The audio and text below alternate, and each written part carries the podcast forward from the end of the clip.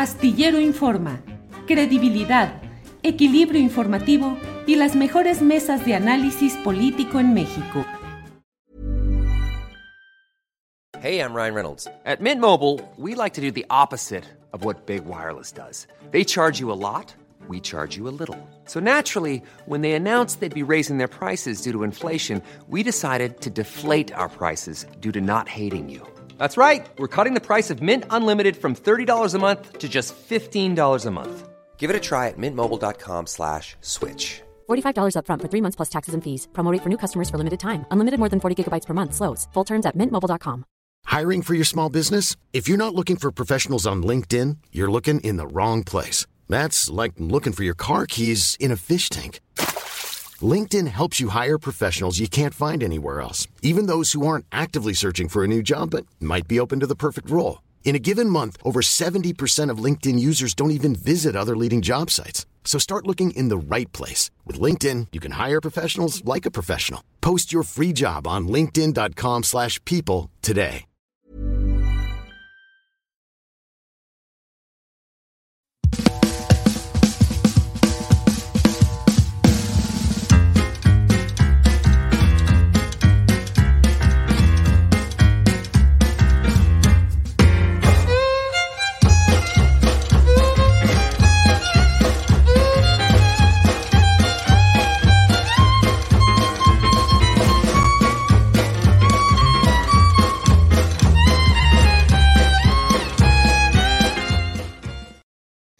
La una de la tarde, la una de la tarde en punto y ya estamos aquí en Astillero Informa. Muchas gracias por acompañarnos en este jueves 27 de julio de 2023. Tenemos como siempre información, análisis, eh, todo lo relevante de este día en el cual tendremos además nuestra mesa de seguridad con nuestros compañeros Víctor Ronquillo, Ricardo Ravelo y Guadalupe Correa Cabrero.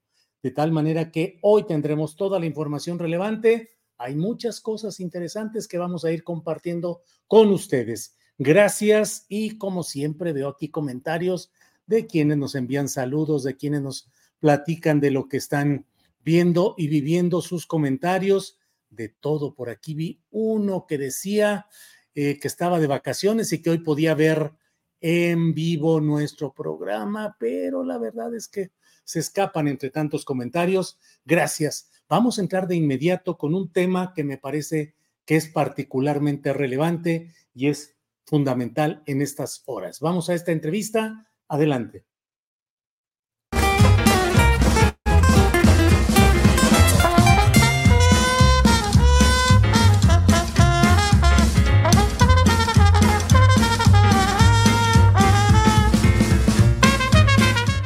Bien, en este jueves tenemos uh, eh, la voz, la opinión de Vidulfo Rosales, abogado defensor de derechos humanos y particularmente eh, de la causa jurídica y social relacionada con los estudiantes de Ayotzinapa, los 43 desaparecidos en Iguala Guerrero.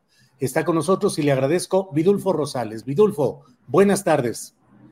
Buenas tardes, Julio. Gusto saludarte. Igual, Vidulfo. Pues horas eh, complicadas, Vidulfo, la salida de del GIEI, del Grupo Interdisciplinario de Expertos Independientes, con un eh, reporte, con un informe final que ha estremecido a muchos, entre ellos a quien habla, por la razón de que plantea escenarios que apuntan a lo que además ya habíamos hablado más de una vez aquí mismo, Vidulfo, a la consolidación de la impunidad, a la barrera militar frente a la investigación. Eh, ¿Qué significa la salida del GIEI, Vidulfo? Significa virtualmente la cancelación de una posibilidad institucional de llegar a la verdad, en este caso, Vidulfo. Pues mira, yo creo que ha sido muy importante la contribución y la coadyuvancia del grupo interdisciplinario de expertos independientes. Creo que si ellos, su salida implica perder esa oportunidad de que un grupo de esta eh, calidad, de este rigor, con este alto rigor científico con que realiza las investigaciones, pueda seguir colaborando. Y también la oportunidad de que, eh, digamos, un organismo internacional en terreno y de manera directa esté apuntalando líneas de investigación, eh, rutas de búsqueda en un caso de esta importancia. Seguramente la Comisión Interamericana, a través de la medida cautelar que, que, está, que está vigente, seguirá sus monitoreos por sus mecanismos ordinarios, pero no es lo mismo que un, un organismo eh, de esta calidad esté en, en, una investigación en terreno y de manera directa. Entonces creo que se cancela esa, esa posibilidad, pero también, Julio, no, ya no era posible la presencia del GIEI en, México, dado los grandes obstáculos que eh, ha tenido de parte del gobierno, eh, no puede seguir estando aquí en el país un grupo internacional de, este, de, esta este, naturaleza. Entonces, lo más conveniente, sí, yo creo que de manera atinada lo que hace el GIEI, pues es eh, terminar su mandato y retirarse. ¿La barrera militar es la definitoria, Vidulfo? Sí, definitivamente, eso es lo que descarriló la coadyuvancia internacional y lo que está orillando al GIEI a que ellos pues eh, se retiran del país. Es la barrera militar, pero también es la permisibilidad del poder ejecutivo. O sea, tenemos un presidente de la República que no ha sido capaz de establecer un diálogo, este, de, dar instrucciones al, al ejército mexicano para que se brinde la información, no se brinde, perdón, se ponga a disposición de la autoridad que está investigando una información de suma relevancia que puede dar un vuelco distinto al esclarecimiento y a la ubicación del paradero de los jóvenes. Eh, Vidulfo, hoy el presidente de la República, en su conferencia mañanera de prensa, dijo, no hay impunidad, se está actuando y no es cierto que Marina y Defensa no estén ayudando. Respeto su punto de vista del GIEI, pero no lo comparto. Sí se ha avanzado. Es por la colaboración precisamente de Marina y de Defensa y también por la decisión que hemos tomado de que no se permite la impunidad. ¿Qué opinas? ¿Qué respondes a esto, Vidulfo? Mira, dos cosas. Primero, eh, nosotros no, no, vamos a negar que ha habido avances. Sí se ha avanzado, hay 122 detenidos, eh, tenemos 14 eh, militares, tenemos un ex procurador detenido. Esto en la historia de nuestro país no había ocurrido y creo que nosotros tenemos que subrayarlo. Efectivamente, eso ha acontecido. También en este gobierno se lograron identificar dos estudiantes. Tenemos hipótesis, tenemos rutas de, del paradero donde pudieran encontrarse los jóvenes y eso es, se ha logrado en esta administración. Eso nosotros no lo estamos negando, no estamos desconociendo esa parte de avances. Lo que nosotros estamos diciendo es que falta ubicar el paradero de 40 estudiantes no sabemos dónde están y que falta dilucidar a cabalidad qué es lo que ocurrió. Hoy en día las hipótesis que tenemos es que los jóvenes fueron asesinados y divididos en varias rutas, en, en varios grupos y llevados a distintos lugares. Por lo menos se habla de unos cinco lugares. Pero todas es, toda esa información son apenas indicios de, dónde pudieron haber ido. y te voy a poner un ejemplo.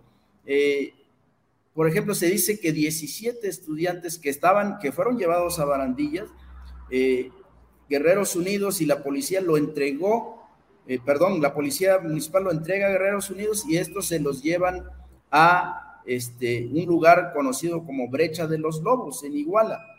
Entonces, ese, dato de dónde lo tenemos, bueno, lo detenemos de una intercepción eh, telefónica que hizo el ejército mexicano a las 10 de la noche. Por ejemplo, pero eso solamente está, lo único que logra el GIEI es obtener una hoja transcrita. Entonces, alrededor de eso habría que hacer una serie de diligencias, habría que hacer una, habría que extraer una serie de información para completar y profundizar en esa línea de investigación. Se habla también de que otro grupo fue llevado a Chilpancingo, igual, pero bueno, eh, son indicios son información muy primaria que necesita, necesitaríamos profundizar nosotros en esos datos. También se habla de que fueron llevados a Tasco, pero igual, eh, digamos, no se han logrado consolidar esas rutas, esas, esos indicios sobre el paradero que hoy tenemos. Y la información completa, Julio, pues la tiene el ejército mexicano y alguna parte la tiene la Marina. Entonces, lo que estamos pidiendo nosotros es que se ponga a disposición esa información y que el presidente haga lo conducente para que esa información fluya y vaya a la autoridad que está realizando la investigación. Pero la posición del ejército es no entregar ese, primero negar que tienen ellos esa información. Y, el segundo, pues no, la negativa total a querer a poner a disposición esa información. Sí, perdón. ¿Y, ¿Y a qué, a estas alturas, con todo el tiempo que han pasado, con toda la movilización que ha habido, con toda la presión social, eh, la estimación que tienen ustedes, tu valoración, es que este silencio o esta reticencia de las Fuerzas Armadas se debe a la colusión con el crimen organizado de parte de altos mandos de esas Fuerzas Armadas? Mira, yo digo que sí, ese, ese, sería una de las, de las causas principales eh, por la que ellos no quieren eh, esa sería una. Y la otra es la contrainsurgencia, Julio, que ellos despliegan. Hay, una, hay un seguimiento puntual, eh, una mirada contrainsurgente, y a partir de esa contrainsurgencia desplegada por el ejército, por, por, lo menos por el batallón de los batallones que están en Iguala, eh, despliegan actividades ilícitas como interferir eh, teléfonos, como hacer seguimientos ilegales a dirigentes, a líderes, a, los propios estudiantes. Y lo otro, efectivamente, es la, la, corrupción eh, a, grandes escalas que tiene el ejército, por lo menos estos batallones con el grupo delictivo que operaba en Iguala, ¿verdad? Eh, hay una colusión total. Obviamente, si dan ellos, si ponen a disposición esta información, todo eso, Julio, va a salir a la luz. Claro. Todo eso va, va, va, se va a evidenciar y obviamente va a quedar en entredicho eh, que el ejército mexicano es una institución impermeable a la, corrupción, a la, delincuencia organizada. Entonces, Iguala nos está mostrando la fragilidad del ejército mexicano, como al igual que otras instituciones, ha sido totalmente permeado por la corrupción y por la, por la delincuencia organizada, eh, al grado de que mantienen estos, esta colusión a alto nivel, este, y seguramente en, estos, en esta información va, va a fluir de manera profusa cuantiosos datos que nos llevarían a corroborar estas dos hipótesis, la colusión con el crimen organizado y las actividades de contrainsurgencia, y, y por eso se niegan. Contrainsurgencia, Vidulfo, porque en Guerrero hay actividad guerrillera.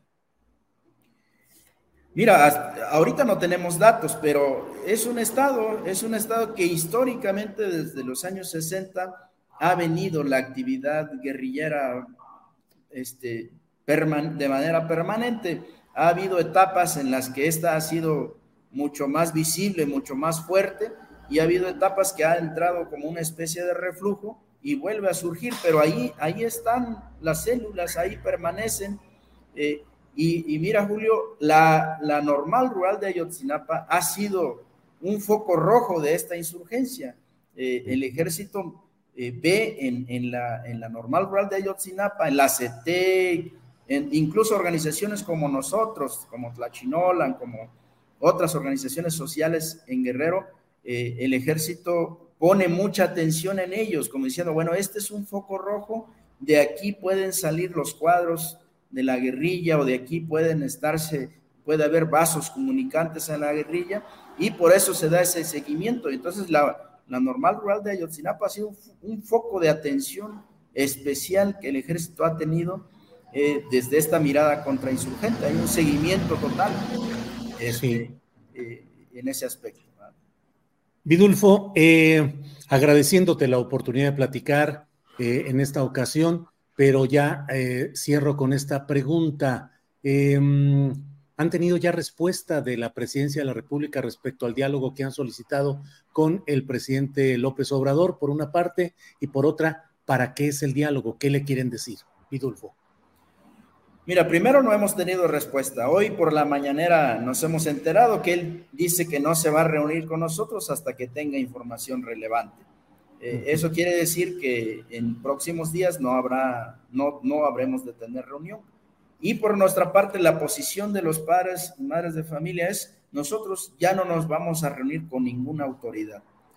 Ya con la COVAC no tiene sentido reunirnos, nosotros vamos a esperar la reunión con el presidente eh, únicamente. Se cancela de momento el diálogo con las otras autoridades. No, no es posible, no, no, no tendría sentido reunirnos con quien no puede tomar decisiones respecto a esta información que posee el ejército mexicano.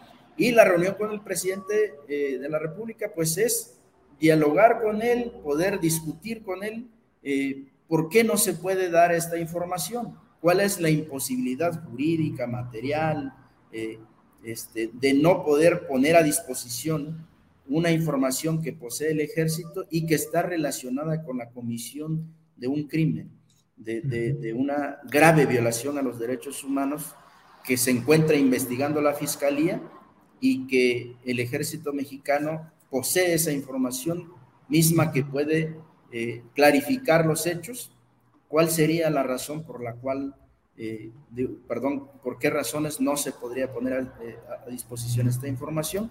Queremos discutir con el presidente esta situación y queremos saber de él eh, de manera directa si ya no va a ser posible obtener esta información para que nos quede claro qué ruta nosotros tendríamos que seguir. Bien, Vidulfo, te agradezco esta oportunidad. A reserva de lo que desees agregar, estamos atentos a lo que suceda en este tema. Vidulfo. Gracias, Julio. Que tengas buen día. Igual. Hasta pronto, Vidulfo. Gracias.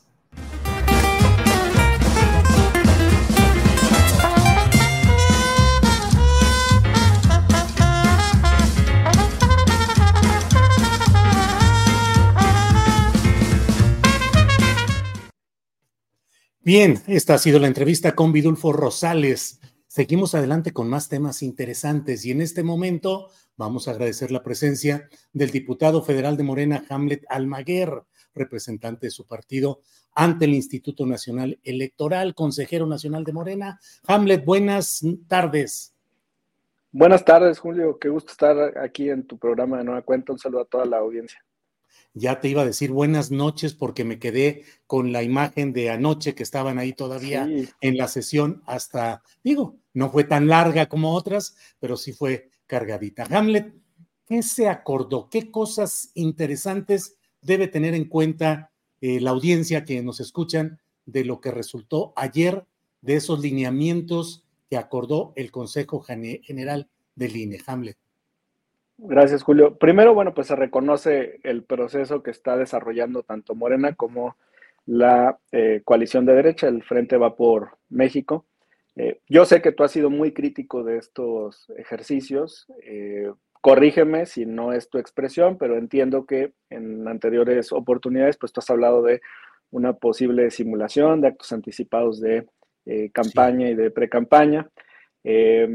Varias veces lo hemos, lo hemos discutido aquí en tu, en tu programa. Entonces, primero, estos lineamientos se dictan por resolución, por obligación que impone el Tribunal Electoral, la Sala Superior, en esta sentencia que fue eh, notificada al INE el 21 de julio, por eso ya las prisas para poder emitir estos lineamientos. Hay páginas clave de la sentencia que se reiteran en los lineamientos. Eh, por ejemplo, en cuanto al ejercicio que estamos viviendo, que es un proceso inédito, esto está en la página 36. En la 37, mira, muy interesante, se dice, se entiende que la conformación y el impulso de liderazgos al interior de los partidos políticos es una acción consustancial a sus tareas. Es un trabajo permanente. Los partidos tienen que estar buscando formar estos cuadros y darles la plataforma para que se conviertan en liderazgos siendo también razonable, y esto es muy importante, siendo también razonable que tales liderazgos puedan tener interés en participar en procesos de selección de candidaturas. Entonces, en esta página, pues ya la sala superior está reconociendo que puede existir un enlace, una consecuencia natural entre estos procesos inéditos y una eventual candidatura. Y por esa razón, pues se emiten lineamientos para preservar principios constitucionales, entre ellos el de la equidad en la contienda, que tiene muchas eh, vertientes. Uno es el del tope de gastos de campaña, que desde, nuestra perspectiva pues está alto, se fijó en 34 millones de pesos. Eh, Morena, como sabes, le asignó a cada uno de los aspirantes 5 millones de pesos para este proceso. Eh, el instituto pues le permite al, tribunal tomar esa eh, determinación.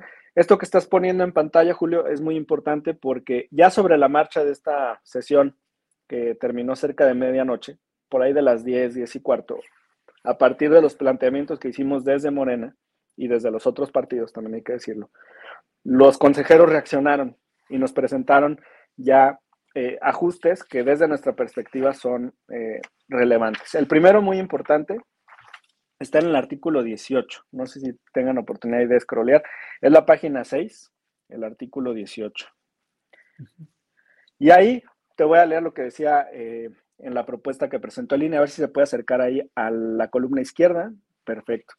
Mira, decía, a quienes sean además personas inscritas, hablando de los servidores públicos, no les serán aplicables las restricciones de participación establecidas. O sea, la propuesta del instituto venía en el sentido de blindar a quienes tuvieran la doble cachucha de servidor público y aspirante en esta contienda, en estos procesos internos. Entonces nosotros dijimos que era contrario a la lógica que si se quería preservar la equidad en la contienda, se les diera una carta en blanco a los que eran eh, aspirantes. Entonces te vas a te vas a poder fijar que en la columna de la derecha, en ese mismo artículo 18, se eliminó el segundo párrafo, solamente quedó el primero. Ahí. ¿Ves? Entonces eso salvaguarda ese cheque en blanco para eh, particularmente Xochitl Galvez y, Santiago Krill, porque del lado de Morena ya todos los aspirantes se habían separado de sus, de sus cargos, se elimina ya por la discusión. Y muy importante, está en negritas, se agrega el artículo 19 que dice las personas servidoras públicas, que sean además personas inscritas, refiriéndose a los procesos, deberán abstenerse de participar en los procesos políticos en cualquier forma que pudiera implicar una vulneración a la equidad en dichos procesos. No lo está diciendo con todas sus letras. Eh, nosotros queríamos una posición contundente para que se exigiera que abandonaran inmediatamente su cargo quienes tuvieran la doble cachucha, pero por lo menos retoma esta disposición en el sentido de que no pueden utilizar los recursos públicos porque implicaría una vulneración a la equidad en la contienda. Perdón para ir para atrás, no sé si puedas poner brevemente el 17, está en la página anterior, el artículo 17. Un poquito arriba. Ajá, hasta la página 5. Te vas hacia arriba. Ahí está. Es el último, hacia abajo. Sí. Mira. ¿Cómo quedó en la columna de la derecha? Las personas servidoras públicas podrán asistir a los eventos de procesos políticos en días inhábiles, pero su participación no debe incluir elementos de naturaleza electoral o equivalentes y se abstendrán de tener participación activa y preponderante en el evento de que se trate. Y aquí, bueno, pues hacemos referencia a todos los eh, servidores públicos de Poder Ejecutivo, Legislativo, incluso en quienes están en el judicial, que eh, tengan simpatía por alguno de los aspirantes. Tendrían que cumplir con esta restricción. No pueden ser figuras eh, principales en esos eh, eventos.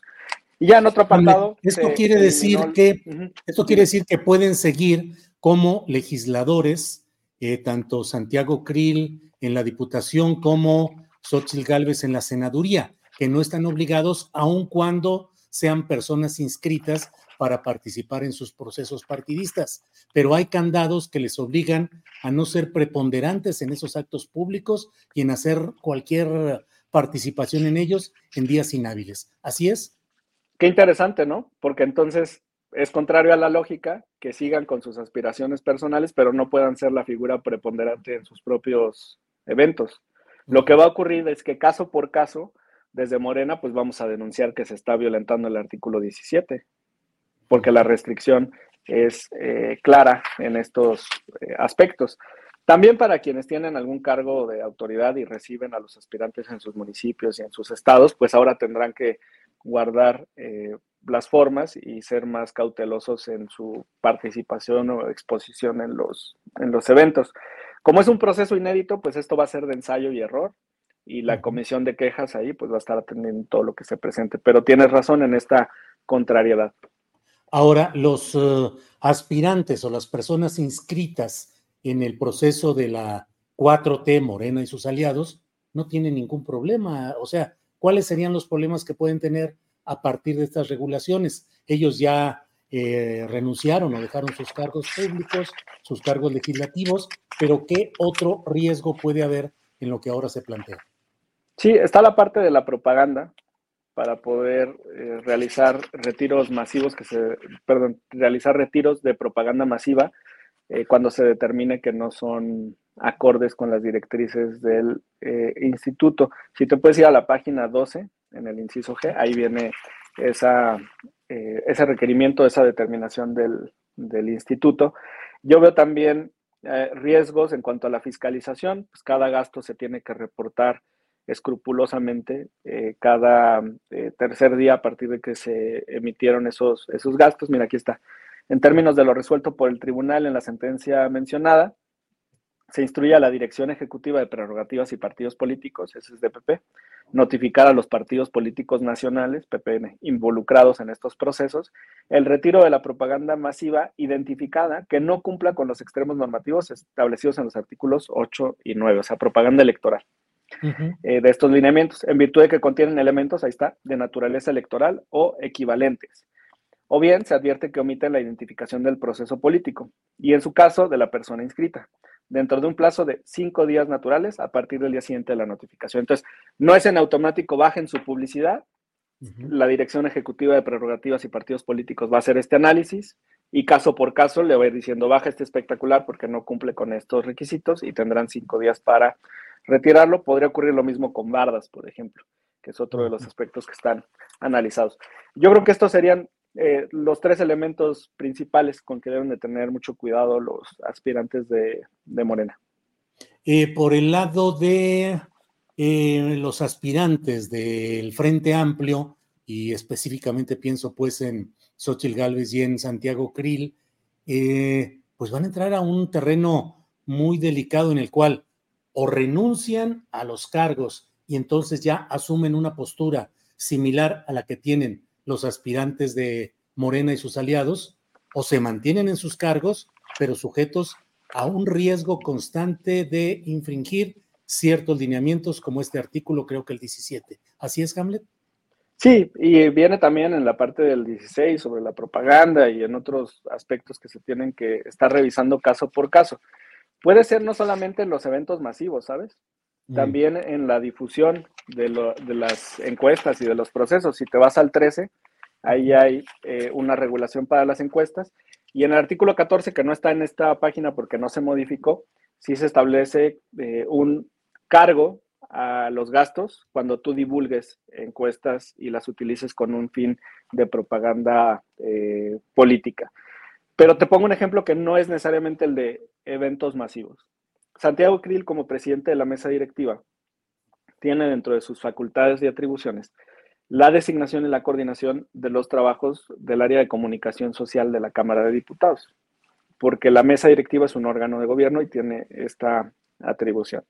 Entonces, si él utiliza en algún momento la plataforma política y plataforma mediática que le ofrece la Cámara de Diputados para hablar de su proceso personal, pues me parece que estaría incurriendo en el uso de recursos que le está proveyendo la Cámara para ese eh, propósito individual.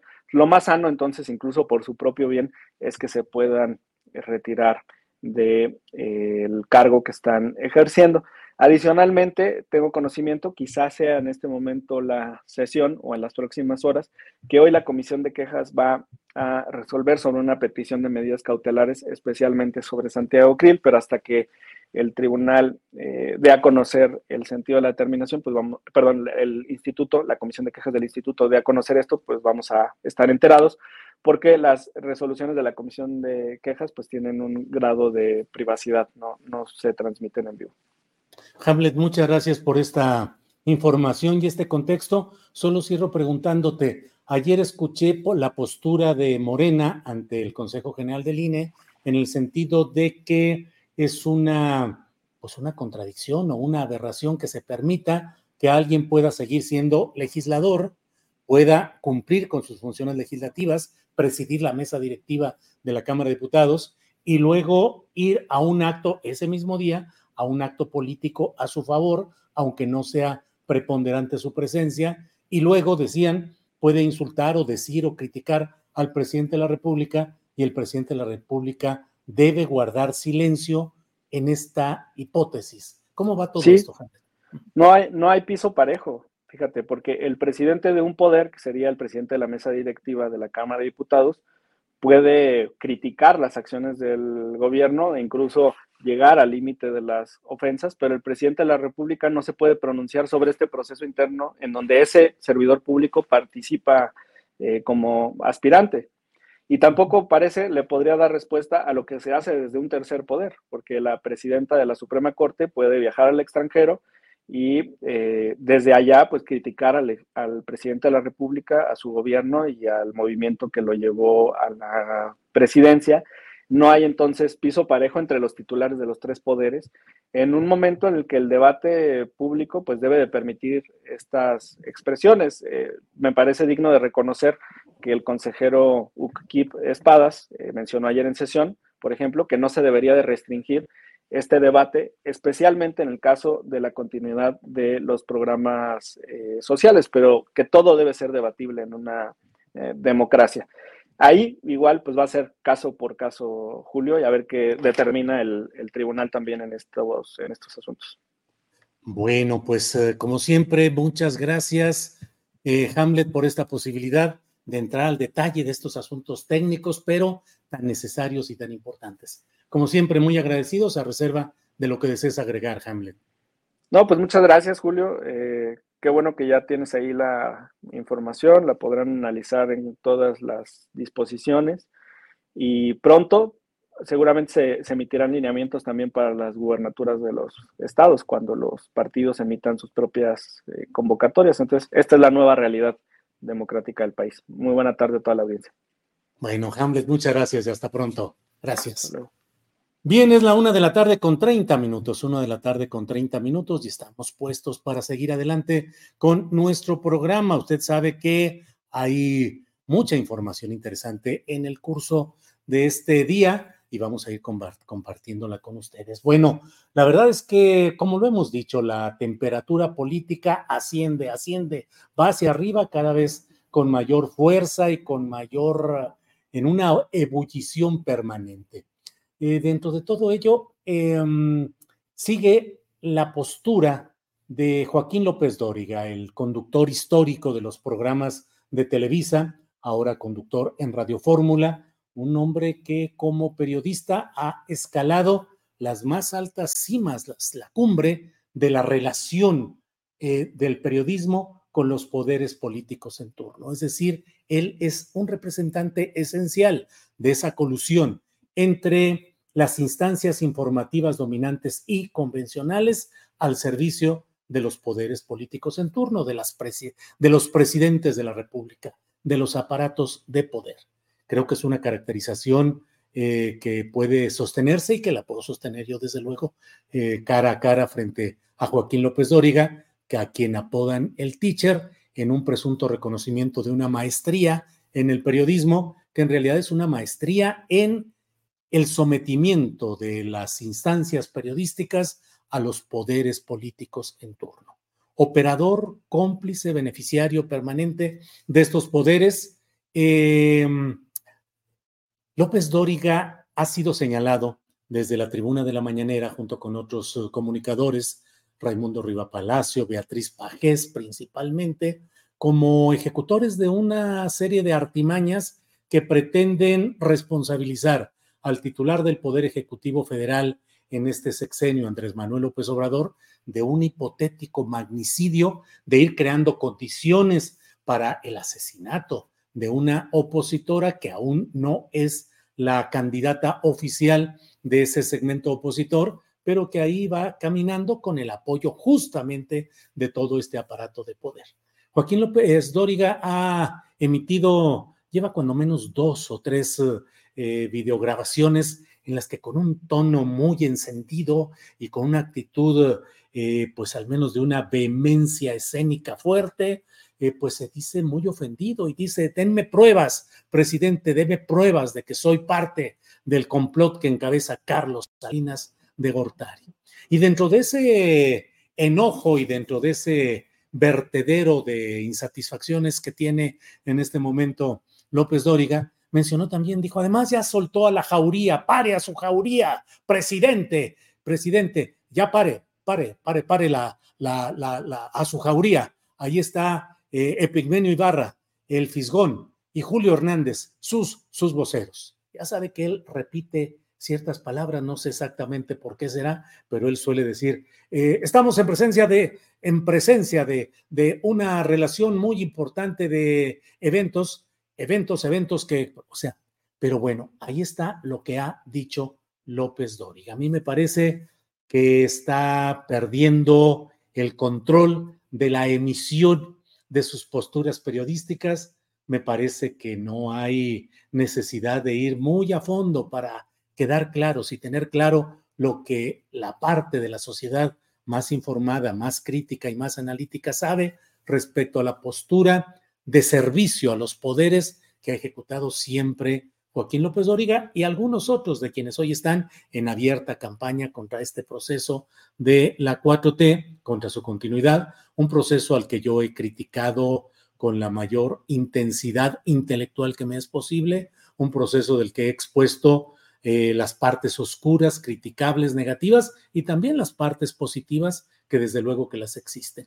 Más de una vez he dicho, que reto incluso a estos personajes que se atreven a decir que una postura como la mía es de servicio a la 4T o al presidente López Obrador, suelo decir, en un debate que hiciéramos y reto a hacerlo, pues de verdad que creo que podría yo hacer el análisis crítico más fundado, no de adjetivos, no de expresiones, no de simplezas ni de bobadas, sino el análisis crítico más a fondo de lo que ha sido la 4T y la administración del presidente López Obrador, porque mi visión y mi crítica no está incentivada por el dinero, no está incentivada por los poderes, no sirve a Salinas de Gortari, ni a Calderón o a Fox. La mía es una crítica desde la izquierda que es capaz de detectar los ingredientes positivos y también los negativos. Pero vea usted parte de lo que va sucediendo.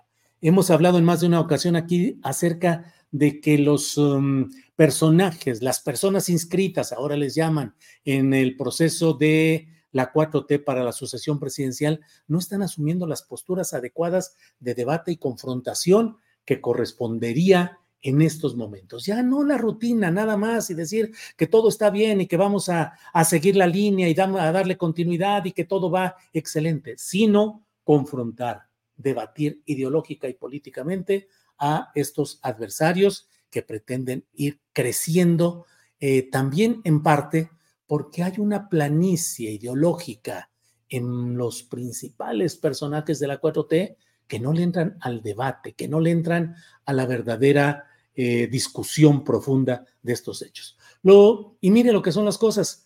Eh, Gerardo Fernández Noroña, que es un muy buen polemista, un buen orador, alguien con una visión distinta a lo que están haciendo los demás eh, aspirantes de la 4T, ha dado una, una postura, mire usted, primero en un reto al propio eh, Claudio X González, que es, como lo sabemos, el eje, el capitán, el soporte de este proyecto de los opositores. Por favor, vamos a poner este reto que le lanza Gerardo Fernández Noroña a Claudio X González. Adelante.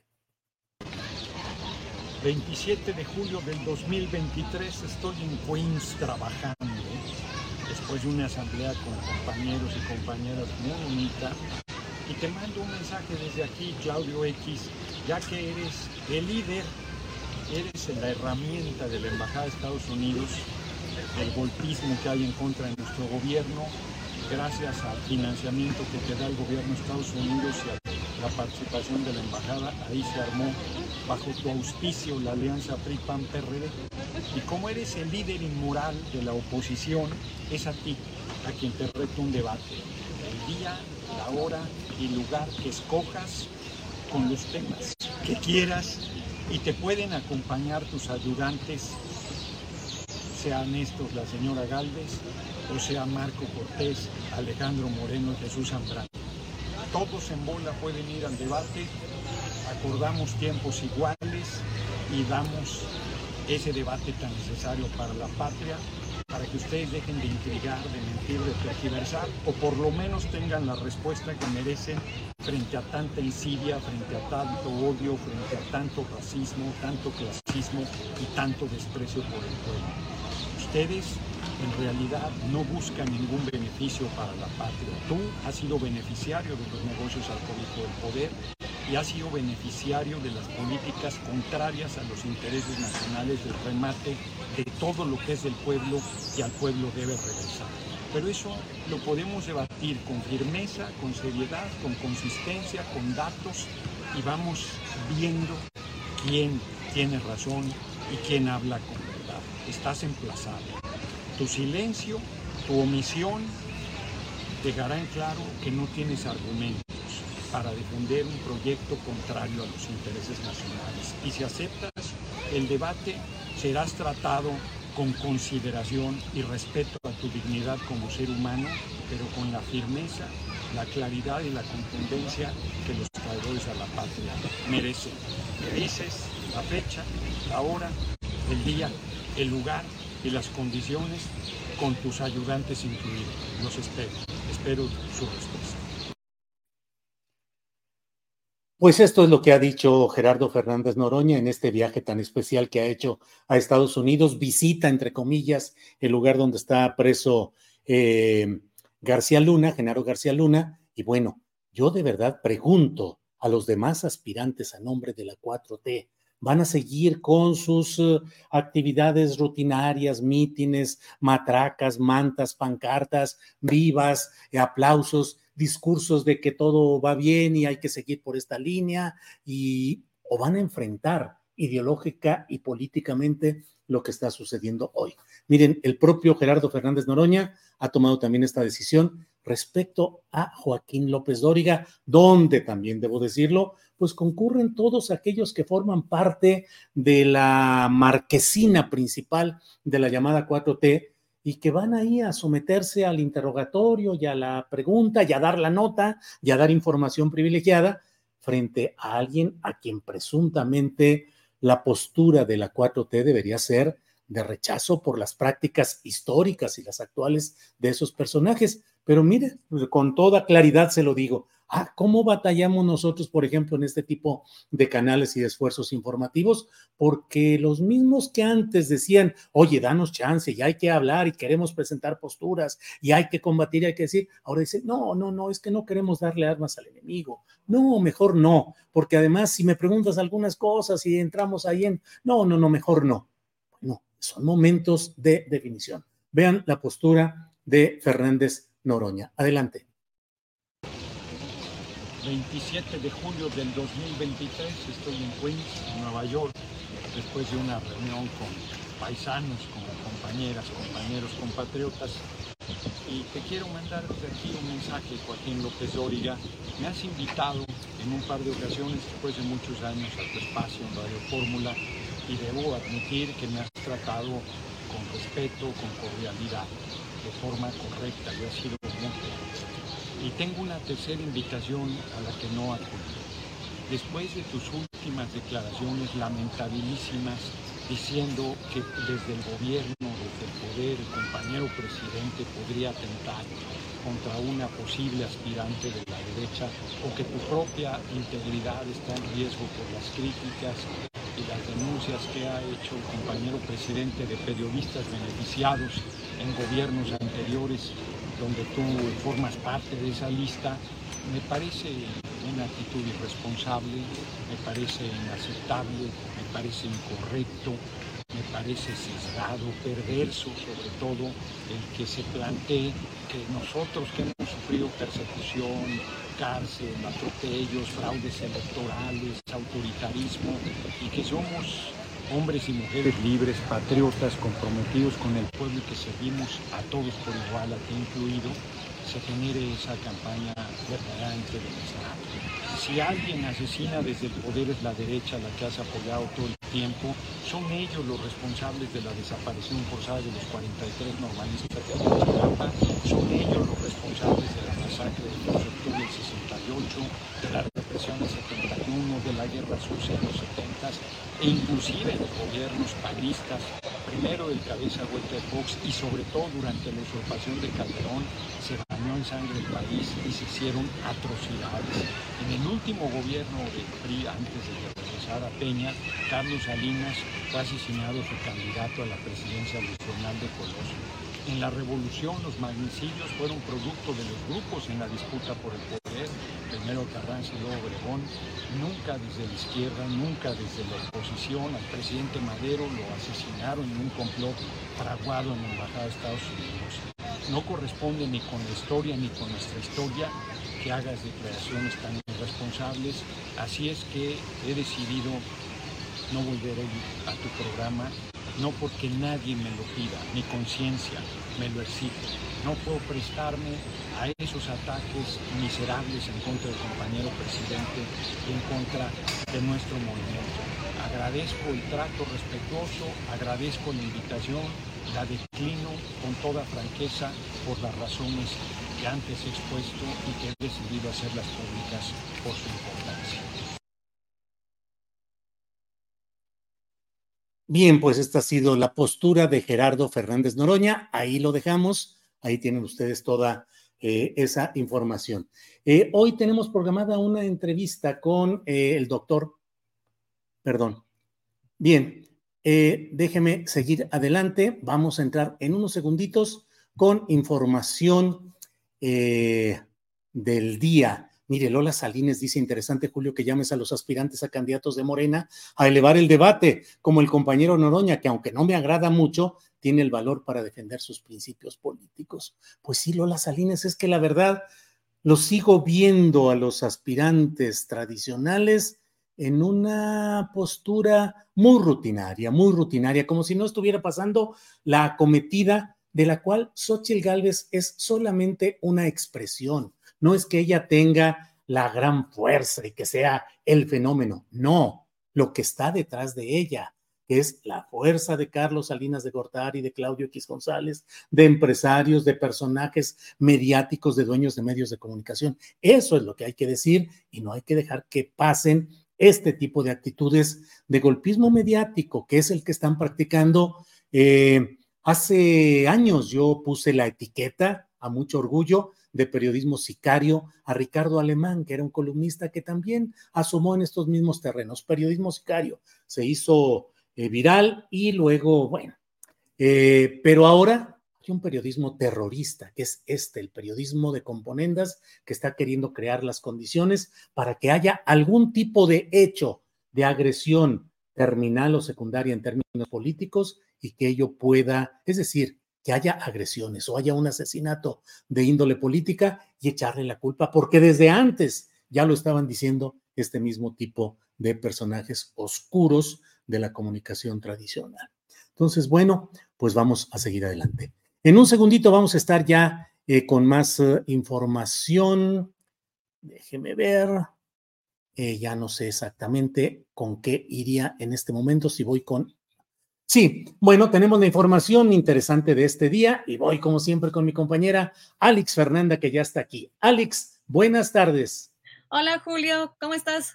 Bien, todo aquí. Eh, la gente no lo sabe, pero con los malabares técnicos para arriba y para abajo no pudimos contactar al maestro y doctor Bernardo Barranco, así es que disculpas a quienes lo estaban esperando. Vamos a ver si para mañana o el lunes lo podemos contactar, pero Alex andaba ahí con los hilos y las llamadas y todo. Alex, ¿qué tenemos en este día? Mira, Julio, hoy vamos a empezar con Morena. Eh, Mario Delgado, dirigente nacional de Morena, presentó el día de ayer el segundo informe de los gastos de los aspirantes a la candidatura presidencial del partido Guinda rumbo a 2024.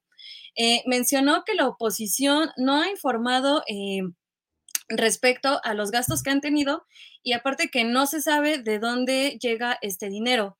Según lo, el informe que eh, proporcionó el día de ayer Mario Delgado, eh, Claudia Sheinbaum fue la que más ha gastado en este segundo informe con 1.8 millones de pesos. Sigue Monreal con 1.6 millones de pesos, Ebrard con 1.2 millones de pesos y finalmente Adán Augusto con 1.1 millón de pesos. Delgado también mencionó que en el caso de Adán Augusto, él está llevando los, los gastos por su cuenta, ya que recordemos, eh, no quiso el apoyo. Por otra parte, reiteró que como persona física tiene de tope 2.1 millón de pesos. Escuchemos lo que dijo Mario Delgado el día de ayer.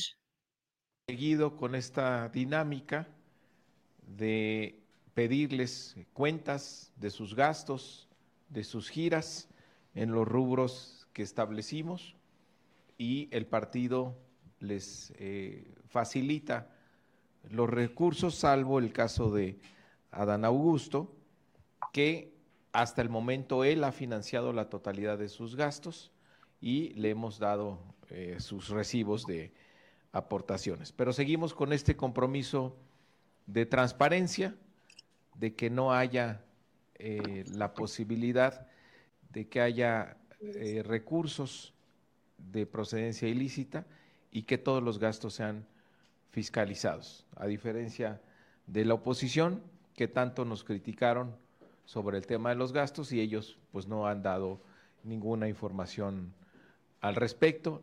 Marcelo Ebrar eh, Casaubón, para dar un total de 1.202.497. Adán Augusto López Hernández, para un total de 1.166.864 pesos. Ricardo eh, Monreal, para un total de 1.639.989 eh, pesos. Eh, la doctora Claudia Sheinbaum Pardo, para un total de 1.823.600 90. Bueno, ahí, ahí, están los billetitos. De veras, eso solamente eso serán lo que gastan. Y Dan Augusto, de veras, con todo el movimiento. Digo, simplemente porque los espectaculares de Adán Augusto son espectaculares por todo el país. Pero bueno, pues esos son los, los números oficiales. Alex, adelante, por favor. Y sí, Julio, porque igual eh, el otro día eh, iba rumbo a Chalco y pude contar al menos siete espectaculares en nombre de Marcelo, enormes, de Marcelo Ebrard. Entonces también, pues bueno, igual ahí ya se está reportando, dijo pues Mario Delgado, ya mostró todo, entonces, pues bueno, vamos a ver cómo continúa esta información. Por otra parte, Julio, te cuento que luego de que el martes el grupo interdisciplinario de expertos independientes, pues anunció que ya se retiraba del caso Ayotzinapa, eh, las madres y los padres de los 43 estudiantes desaparecidos, pues le mandaron un llamado al presidente para que cumpla el compromiso que hizo de dar con el paradero de sus hijos. Eh, igual, eh, retomando un poco la entrevista que tuviste con Vidulfo Rosales, consideran que es necesario que tener una junta con el presidente de la República y mencionaron que se debe de dar a conocer si van a facilitar los documentos para que la investigación continúe. Aparte, dijeron, em, más bien, em, eh, reivindicaron el informe del GIEI que fue presentado recientemente. También hoy durante la conferencia de prensa matutina le preguntaron al presidente López Obrador acerca del caso de los normalistas y él dijo que va a cumplir su promesa de campaña. Escuchemos avanzando en el propósito de aclarar lo que sucedió con los jóvenes de Ayotzinapa. Hay 115 detenidos, no solo funcionarios menores. Está detenido el anterior procurador de justicia. Y no es cierto que Marina y Defensa no estén ayudando. Es lo que ellos mencionan en el caso sí, respeto su punto de vista, pero no lo comparto. Lo más importante ahora es la búsqueda, porque ya tenemos información, ya se rompió el llamado pacto de silencio. Hice un compromiso, lo voy a cumplir, porque los compromisos se cumplen Y estoy trabajando en eso y todos trabajando en eso. ¿Y qué quieren nuestros adversarios conservadores y sus lacayos? Que nos vaya mal. Pues sí, Alex. Y Julio, mira, también te cuento que hoy durante la conferencia de prensa matutina le preguntaron al presidente López Obrador acerca del desempeño del gobernador Cuauhtémoc Blanco. AMLO dijo que para él Cuauhtémoc había, estaba haciendo un buen trabajo, pero la reportera tenía otra opinión y los ánimos se calentaron un poquito. Veamos el video. Trabajando en Morelos, lo está haciendo bien el gobernador, ese es mi punto de vista. Respeto ¿no? a quienes opinan de manera distinta. Ah, no son opiniones, son números, varias de las cosas que aquí mencionaba. Y sí, pero por ejemplo, en el caso de seguridad. Es el gobernador peor calificado, en, promediando todas las encuestas que existen. Pero es relativo eso. Ahora sí que yo tengo otros datos. Y lo podemos ver en eh, seguridad, ¿sí? en el contexto nacional, para ubicar Morelos. Desde el inicio del sexenio y prácticamente esta misma protección el propio gobernador la dio en su momento a un diputado local acusado de violación que hoy se encuentra tras las rejas, que era un hombre muy cercano a él y que durante la pasada legislatura no se pudo realizar ningún proceso en su contra. Sí, ha tenido él este, protección de, de Cuauhtémoc que enfrentar muchos obstáculos. Lo que pasa es que como es buen delantero, siempre eh, se les escabulle a las defensas. Cuando era delantero jugaba todos los partidos y todos los minutos, presidente, pero en Morelos como que no hay tiempo efectivo. Híjole, Alex, pues realmente qué complicado es este tema. Yo no soy de quienes pueden defender ni remotamente la gestión de Cuauhtémoc Blanco en Morelos. Me parece que son demasiados los, los eh, elementos negativos que convergen en él. Pero mira, Alex, lo que pasa es que lo están preparando porque quieren que sea candidato a senador, a diputado o a una jefatura delegacional en la Ciudad de México. Está en la estrategia 4T para tratar de ganar votos en la Ciudad de México y lo quieren meter ahora como candidato. En eso están Alex Fernanda. Juli, ¿crees que después de que Cuauhtémoc termine con su gobierno, sí se pueda colocar en algún otro cargo? Sí, pues en eso están, Alex, en eso están. Quieren ah, proponerlo como candidato a cualquiera de estos cargos, eh, apelando a su popularidad y haciendo omisión de todo el desorden que ha hecho como presidente municipal de Cuernavaca primero y luego como gobernador de Morelos. Pero bueno, así anda el pragmatismo, Alex. ¿Qué más tenemos por ahí, Alex? Y sí, mira, Julio, también te quiero contar que hoy el presidente abordó el tema de Pemex y mencionó que los tecnócratas querían dejar a Pemex en la ruina. También dijo que para el periódico Reforma Pemex no debía de existir y dijo que se debe de sacar adelante, a pesar de que la derecha lo quería privatizar. Escuchemos tiene que ver con la República, con el gobierno de la República, el gobierno de la cosa pública. Los tecnócratas lo que querían era dejar a Pemex en la ruina y por eso Pemex tenía que pagar, si contrataba créditos, intereses elevadísimos. Tu periódico está en contra de Pemex. Para los dueños de tu periódico, y los que escriben en tu periódico y los que promocionan tu periódico, Pemex no debería de existir. Entonces, ¿qué gano? Lo que ganamos eh, queriendo convencer al reforma. Estamos todos convencidos de que tenemos que sacar adelante a Pemex, aun cuando el conservadurismo, la derecha, querían privatizar a Pemex, destruir a Pemex, como querían destruir a la Comisión Federal de Electricidad con el apoyo, entre otros medios, de tu periódico, no de tu periódico, donde tú trabajas. Bueno, pues así andan las cosas, Alex Fernanda. me ahorro comentarios para no enturbiar más este programa. Alex.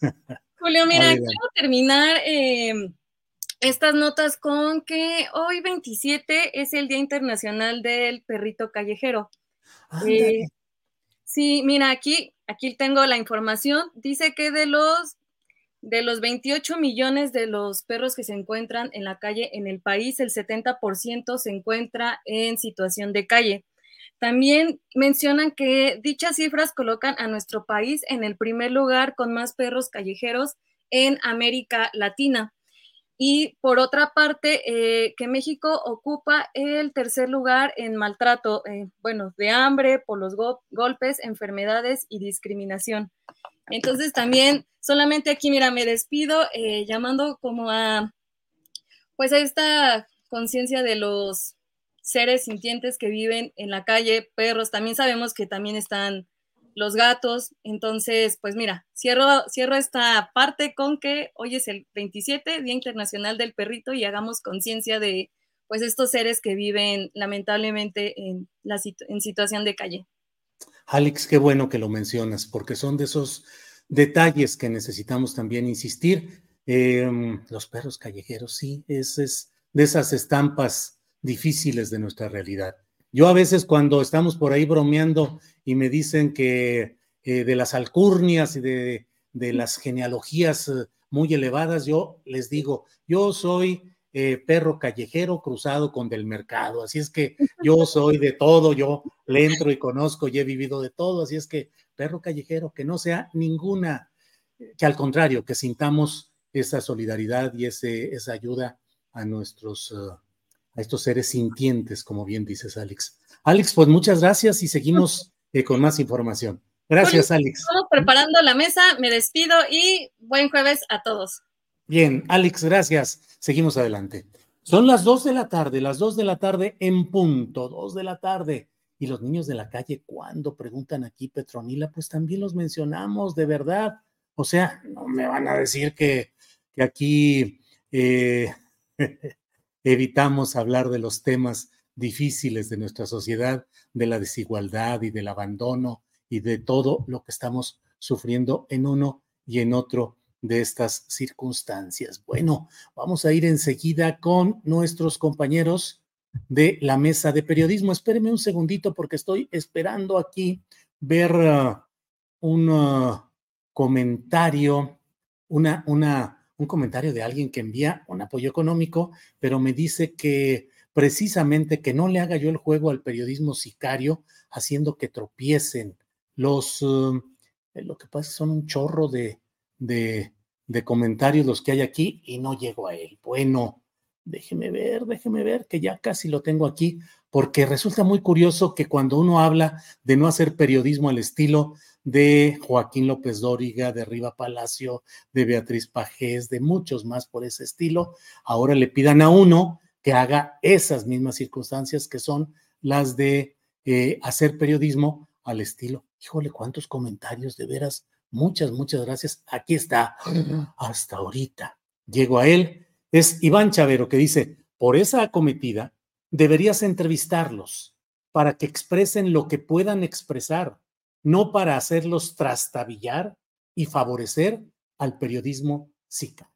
Imagínense, o sea que debería entrevistarlos yo al estilo López Dóriga para que expresen a los aspirantes presidenciales o aspirantes 4T, para que expresen lo que puedan expresar, ¿no? Pues, a ver, ¿qué quiere usted decir? Díganos, por favor, lo que usted pueda expresar. No, pues mira, zoom, muy bien, no para hacerlos trastabillar. Bueno, si trastabillan, no es culpa del reportero, sino culpa de ellos. ¿Y favorecer al periodismo sicario? No, no hay nada de eso. Al contrario, ayuda la crítica y el análisis. Bueno, eh, pues estamos listos con la mesa de información. Así es que en este momento vamos a nuestra cortinilla y entramos a nuestra siguiente mesa.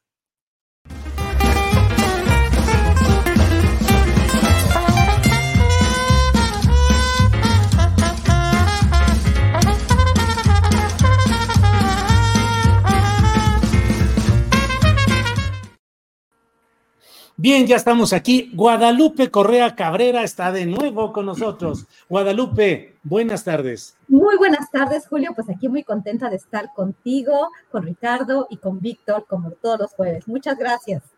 Gracias. Querido Víctor, saludos, abrazo, siempre fraterno. Qué bueno que estás aquí con nosotros. Víctor, buenas tardes.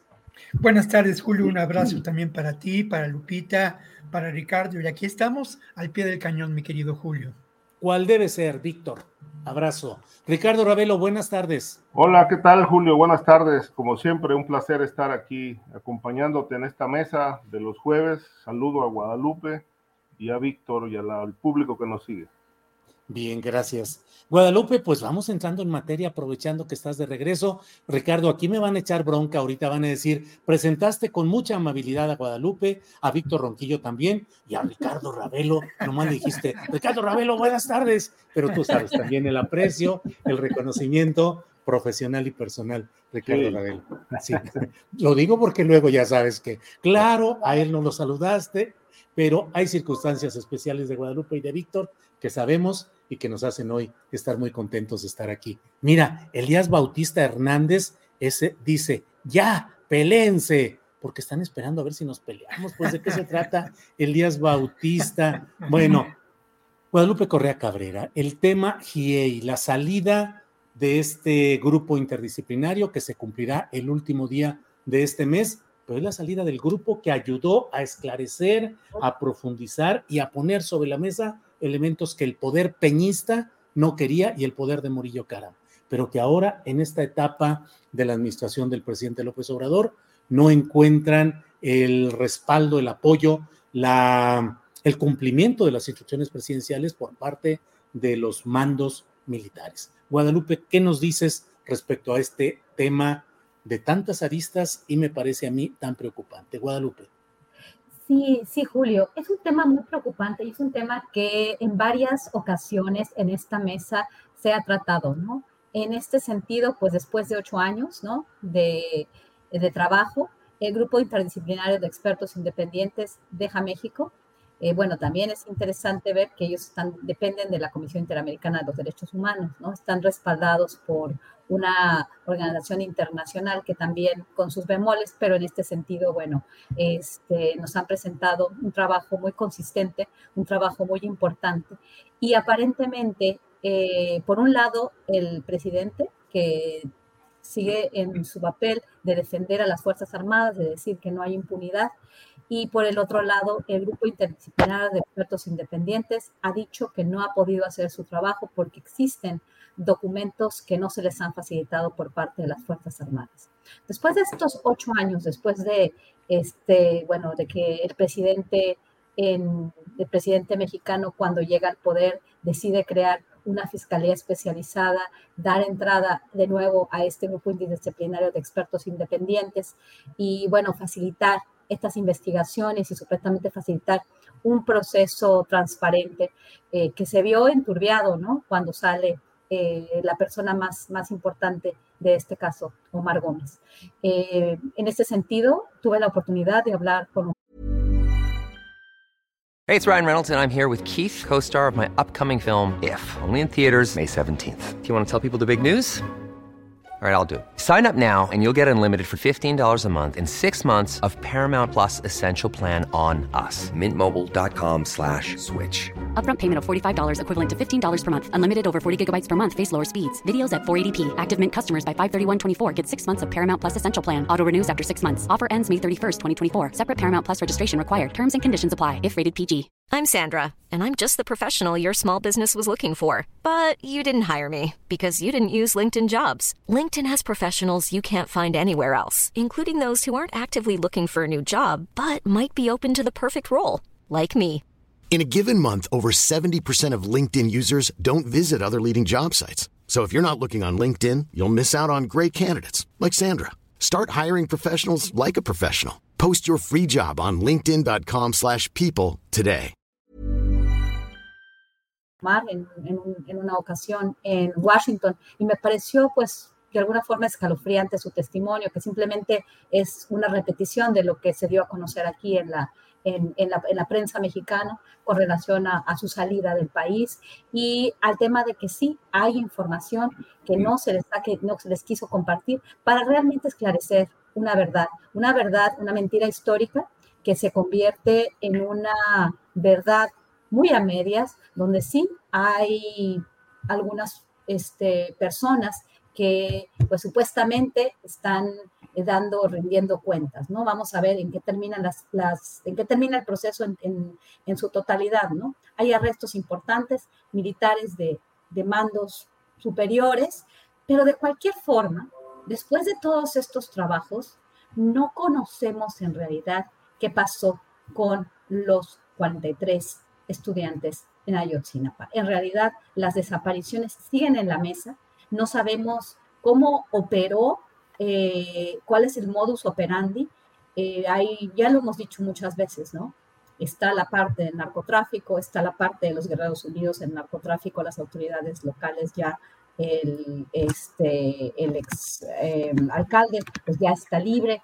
Entonces, esto, esta idea, ¿no? De que fue el Estado, de que todos participaron, de que tuvieron eh, la venia del presidente de la República, porque si participó, eh, si participaron las Fuerzas Armadas, no fue una o dos personas, que eso es lo que nos deja con un pésimo, con un sabor de boca muy, muy, muy amargo, ¿no?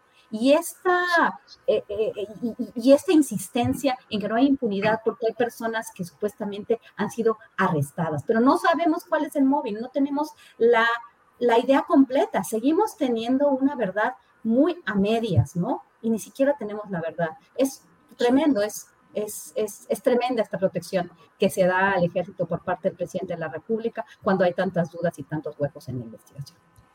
Gracias, Guadalupe. Víctor Ronquillo, ¿qué opinas de este tema? Muy claro el panorama, digo, al menos lo que ha sucedido con la salida del GIEI y sobre ello, tu opinión, por favor, Víctor Ronquillo. Creo que lo primero es que hay que reconocer la valiente labor del GIEI, una labor pulcra, una labor técnica, una labor que de verdad es un ejemplo de cómo poder seguir adelante en una, en una investigación. ¿Qué es lo que nos reveló el GIEI desde el principio? Desde el principio nos reveló la operación por parte de distintas fuerzas del Estado en la desaparición de los 43 estudiantes de Ayotzinapa. Nos reveló también la actuación de distintos funcionarios del más alto nivel. El sexto informe, que es el último informe que presentan, es francamente demoledor. Inicia presentando claramente y exhibiendo claramente la participación de las distintas corporaciones policíacas de la región y de las propias Fuerzas Armadas. Es evidente a partir de la información que se presenta en relación a este, pues, ¿cómo llamarlo? A este control telefónico que se lleva a cabo por parte del C4, ¿no? Este, este enlace telefónico que se da para eh, las llamadas de seguridad es evidente a partir de ello la complicidad de las Fuerzas Armadas, del ejército en esa región. No hay duda de que el ejército no solamente por omisión, sino por complicidad participó en estos hechos, lo mismo que las distintas corporaciones policíacas. También se hace evidente la actuación por parte de eh, las más altas autoridades de eh, la Secretaría de Seguridad Pública del propio Estado de Guerrero y eh, también de los altos mandos del ejército. Es obvia también la participación y hay evidencias de fuerzas del crimen organizado. Creo, por otro lado, que hay elementos sustanciales en cuanto a, a, las evidencias y a lo que nos dicen estas evidencias. Uno de estos eh, hechos sustanciales tiene que ver con que esta complicidad del ejército tiene dos razones fundamentales.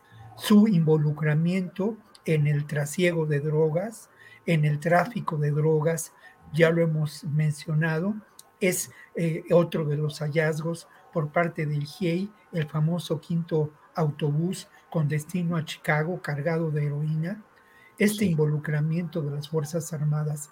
Y por otra, por otra parte también esta vigilancia que se llevaba a cabo a, a la normal, eh, a los estudiantes de la normal de Ayotzinapa como un foco de posible insurgencia. No hay la menor duda de que se trató de una operación de Estado y que esa operación de Estado lamentablemente deja muy claro cómo en esa iguala eh, la, el ejército, las corporaciones policíacas funcionaban al servicio del crimen organizado. Una maquinaria criminal espeluznante. Como dices, Julio, nos deja mucho que pensar porque hace evidente también que esa maquinaria eh, criminal dentro de las Fuerzas Armadas, dentro del ejército, eh, sigue en operaciones en muchos ámbitos, mantiene poder y en algún momento dado puede inclinar la balanza a favor de cuestiones sumamente peligrosas. Esta es la única razón por la que se ha omitido, se ha negado, se ha ocultado información que el GIEI, a partir de una investigación, insisto, pulcra, técnica y valiente, ha llevado adelante informe tras informe. Muy bien, Víctor. Ricardo Ravelo, por favor, tu opinión sobre este tema del GIEI que no necesita mayor presentación. Ricardo, por favor. Sí, mira, Julio, eh, esto nos ha, esta investigación tan puntual que hizo el GIEI eh, durante su participación en el caso de Yotzinapa, pues eh, nos deja ahí un, escenario eh, plagado de verdades y también puso el dedo en todas las mentiras que se construyeron en el pasado, pero también nos revela algo que a mí me parece sumamente preocupante, que el ejército le tiene puesta la bota en el cuello al presidente.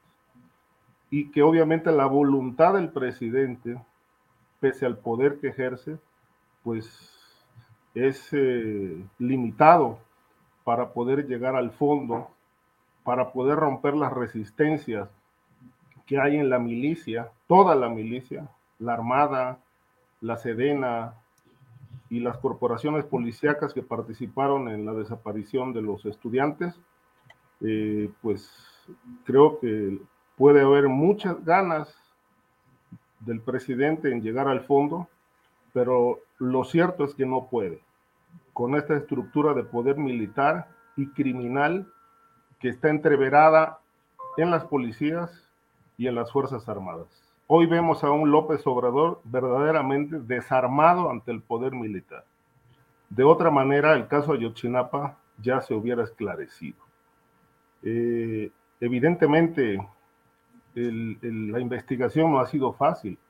Hay 26 personas asesinadas a lo largo de, del 2014 a la fecha que tuvieron conocimiento de los hechos y que poco a poco fueron desapareciendo. Eh, asesinadas bajo circunstancias hasta hoy no aclaradas. Eh, llegamos a un punto en el que no hay verdad histórica, no hay nueva verdad que de alguna manera se sostiene eh, la anterior, que se puso en tela de duda en la actual administración, en entredicho, pero que no han aparecido los elementos suficientes para echarla abajo completamente y establecer la nueva verdad. Es un caso impune, lo dije la vez pasada aquí en este espacio, es un caso impune con el que López Obrador va a cerrar su gobierno con un incumplimiento tan grave y preocupante como toda la inseguridad pública que tiene este país de rodillas. De tal suerte que lo que aporta el GIEI, pues es muy revelador y es muy importante. Se avanzó, pero no hay, creo yo, una, una este, forma de llegar al fondo y conocer qué pasó con los estudiantes. Se habla porque el informe lo establece, de que encontraron solamente tres eh, restos de tres estudiantes. Hay otra versión que habla de dos, este, que acredita que estos estudiantes fueron asesinados y quemados en, el basurero de Cocula y arrojados al río. Eh, por otro lado, hay elementos también del GIAI reveladores, como aquello de que hubo dos bolsas más con restos de estudiantes que desaparecieron y, que se le ha pedido al ejército entregar información al respecto y obviamente lo han negado todo. De tal manera que más allá de estos elementos, de estas evidencias que nos deja el GIEI, que por desgracia no son conclusiones, sino son piezas de una investigación bastante amplia, eh, eh, lo cierto es que con lo que yo me quedo es con lo que quizá no lo dicen abiertamente, pero que pues uno lo puede entender con mucha claridad, que ante el poder militar el presidente López Obrador está de rodillas. Ricardo, gracias. Guadalupe Correa, ¿qué respondes a este planteamiento de Ricardo Ravelo? La bota militar encima del presidente de la República y el planteamiento que está en la discusión pública en estos momentos cuánto es el poder militar y hasta dónde llega el poder civil. La presidencia de la República realmente puede imponer instrucciones y reglas a los militares o este es un poder que camina casi por la libre. Guadalupe. Sí, es, eh, y tenía, tenía interés en, responder esto, en, seguir aclarando todo esto. Independientemente de que el reporte del Grupo Interdisciplinario de Expertos Independientes nos muestra claramente la participación del ejército mexicano, de las Fuerzas Armadas en general, ejército mexicano, Marina Armada de México, Policía Federal, Policía Estatal y activo, autoridades locales, como bien dijeron mis colegas. Aquí tenemos todavía muchas dudas, no tenemos toda la información y con eso nos quedamos. El reporte, como bien dice Ricardo, es, es una parte importante de la investigación que pone en el centro pues el papel tan desafortunado de una institución que no opera, eh, que opera con una lógica. De, de, nuevo, la lógica de operación castrense requiere de la venia de las más altas esferas de las Fuerzas Armadas. Aquí los soldados no trabajan solamente porque ellos quieren, sabemos cómo funciona esto. Y esto es muy preocupante. Y es muy preocupante ¿por qué? porque cada vez avanza más la participación del ejército. Y a mí me llama mucho la atención la capacidad que ha tenido Andrés Manuel López Obrador, que inclusive aunque Ricardo Ravelo nos dice que este, pues el presidente tiene la bota en el cuello del ejército mexicano, el presidente ha logrado con eh, realmente con su propia eh, me imagino que con su propia motivación, porque no creo que tenga la bota, yo creo que él eh, sí ha avanzado el poder del ejército con gusto y además no nada más, ha utilizado su carisma para cambiar esta perspectiva que muchos tenían del ejército mexicano, que quién es su base de apoyo.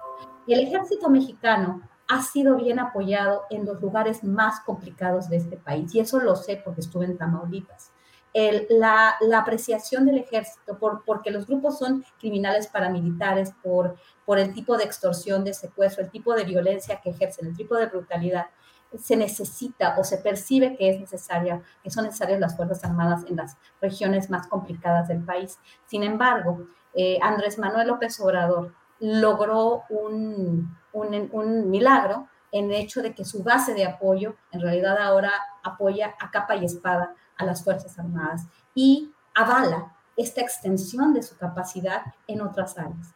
Esta, esta el, no recuerdo ahorita la, la, cifra, la cifra en particular, esta propuesta para poder acuartelarlos y crear los cuarteles por todos, por toda la República Mexicana para que puedan tener un lugar donde dormir, donde, este, pues, donde poder operar, me preocupa bastante, ¿no? Porque ya consolida su presencia de aquí, ad infinitum. Y es bien aceptada esta fuerza, pero Ayotzinapa nos muestra que dentro de la estructura militar hay un elemento criminal que bien refleja Ricardo Ravelo, que reflejó el, que más bien que da a entender de manera muy clara el reporte de GIEI. Entonces, este, estamos ante una realidad muy compleja, una realidad donde el presidente y quien sigue va a tener que seguir en este, este, este, necesitando a las Fuerzas Armadas. Cuando las Fuerzas Armadas han participado en actos de corrupción, de nuevo, como he mencionado en muchas ocasiones, hay que hacer una mayor investigación con relación al huachicoleo, el, robo de combustible durante el gobierno, los gobiernos anteriores, pero principalmente el gobierno de Enrique Peña Nieto, no pudo haber sido posible sin la participación directa, por omisión, por, por, por, eh, por, por cohecho de ellos mismos, por, por, por, participación directa de las Fuerzas Armadas, no se puede entender. Entonces, tenemos una, una institución que continúa con muchísimos vicios y que estos vicios no se pueden eliminar solamente mandando a prisión o a, a, proceso a dos o tres personas. No, de nuevo, no sabemos realmente qué pasó con los 43 estudiantes en Ayotzinapa. Sabemos de la participación de todas estas agencias, pero no conocemos toda la verdad. Y el presidente continúa diciendo no hay impunidad, tratando de dar una especie de carpetazo. ¿Por qué? Porque ya eh, se envió a proceso a ciertos miembros de las Fuerzas Armadas. Así no se termina esto y lo que tenemos sí es un país pues repleto de militares haciendo las labores de seguridad pública como es necesario, como el Congreso vota para que se mantengan hasta 2028 sin crear ninguna policía, porque García Luna era un corrupto, y entonces sí tenemos un problema muy, muy importante. Porque esa bota que está diciendo Ricardo Ravelo que existe, esa bota se percibe y se percibe como una capacidad aún mayor con la venia del presidente de la República. Gracias, Guadalupe. Víctor Ronquillo, vota políticamente la bota militar sobre el cuello del presidente. El presidente debería hacer más, está sometido al poder militar. ¿Qué opinas, Víctor Ronquillo? No, yo creo que es una manera, eh, francamente, de simplificar la realidad, ¿no? Creo que es una frase muy contundente, pero es una frase que no se sostiene en los hechos y en la realidad política de este país. El caso Ayotzinapa lo que nos deja ver, como lo he dicho, es la presencia dentro de, dentro de las Fuerzas Armadas de grupos francamente oscuros, de un poder conservador que de alguna manera ha encontrado beneficios en la represión política, en acciones criminales desde los años 60 y los años 70. Grupos criminales que no solamente existen dentro del ejército, sino que también existen en diferentes espacios de lo que podemos considerar las áreas de seguridad en este país. Es una verdadera constelación de villanos, pero villanos que eh, lamentablemente siguen ejerciendo poder, pero un poder que desde mi punto de vista en estos momentos no domina al ejército ni domina a las Fuerzas Armadas y menos aún domina las acciones políticas de este gobierno. Fuerzas enquistadas que eh, de alguna manera representan la realidad de, eh, y que están vinculadas con la criminalidad de este país. En la época de Mario Arturo Acosta Chaparro, enorme represor en Guerrero, a él como premio de sus acciones, se le otorgó la concesión del robo de automóviles y del narcotráfico, sin entender la dimensión que podía cobrar este último delito. Eh, esas, esas, esas fuerzas, estos personajes, lamentablemente continúan ahí. Y creo yo, esto es, es una perspectiva difícil, es una especulación, creo yo que esas fuerzas tienen la capacidad suficiente para establecer una negociación y para cerrar el camino y obstaculizar la investigación. A pesar de ello, el que el grupo de expertos independientes, el que distintos integrantes de la sociedad civil discutan estos temas, eh, me parece enormemente sano. López Obrador se encuentra en una posición difícil, pero me parece que permitió el accionar de este grupo, no actuó como Peña Nieto decidiendo expulsarlo, la actuación por parte del subsecretario Encinas y la realización de los informes por parte de esta subsecretaría en el caso Ayotzinapa dan lugar y en suma presentan, presentan esta realidad. Eh, creo yo que, como lo decía, es una frase contundente, es una frase eh, pues eh, de, de, impacto, pero, no es, pero es una frase que deja de lado el análisis riguroso de lo que está pasando en el país y de un proceso histórico en donde lamentablemente, desde mi punto de vista, López Obrador sí estableció alianzas con, eh, no con esos grupos criminales dentro del ejército, pero sí con, con, el propio ejército y la marina para llevar adelante su proyecto, su proyecto de gobierno. Eso lo, lo, lo creo, ¿no? Bien, Víctor, gracias. Ricardo Ravelo, ¿Alguna otra opinión sobre este tema o pasamos a otro, Ricardo? Lo que puedo decir es que, bueno, pues la realidad la podemos interpretar de distintas formas, ¿no? Es decir, pero en este programa yo creo que no solamente decimos las cosas, sino que asumimos posiciones. Y yo creo que los hechos, pues, demuestran que en qué, en qué posición están los militares y en qué posición está el presidente si realmente quisieran resolver el asunto, los militares fueran los primeros en, aportar información, la que saben que no es poca, y, e ir al fondo. Pero evidentemente eh, el discurso del presidente se estrella con una cerrazón militar. Este, habla de democratización de instituciones, de apertura, habla de que ya no hay corrupción, esto lo reitera, lo reitera, y vemos cómo se va desgastando el discurso presidencial a poco más de un año de que concluya su sexenio, negando las cosas que son evidentes a los ojos de todos, negando realidades que se caen este, por sí solas, ahí están, que todo el mundo las ven y que obviamente lo cierto lo cierto es que cuando falta un año y algunos meses para que concluya, pues lo que nos queda claro es que el ejército eh, se empoderó más en este país, pero no cooperó, por lo menos en este caso de Ayotzinapa, tan importante que era para el presidente aclararlo, pues no cooperó, sigue sin cooperar, y no hay poder humano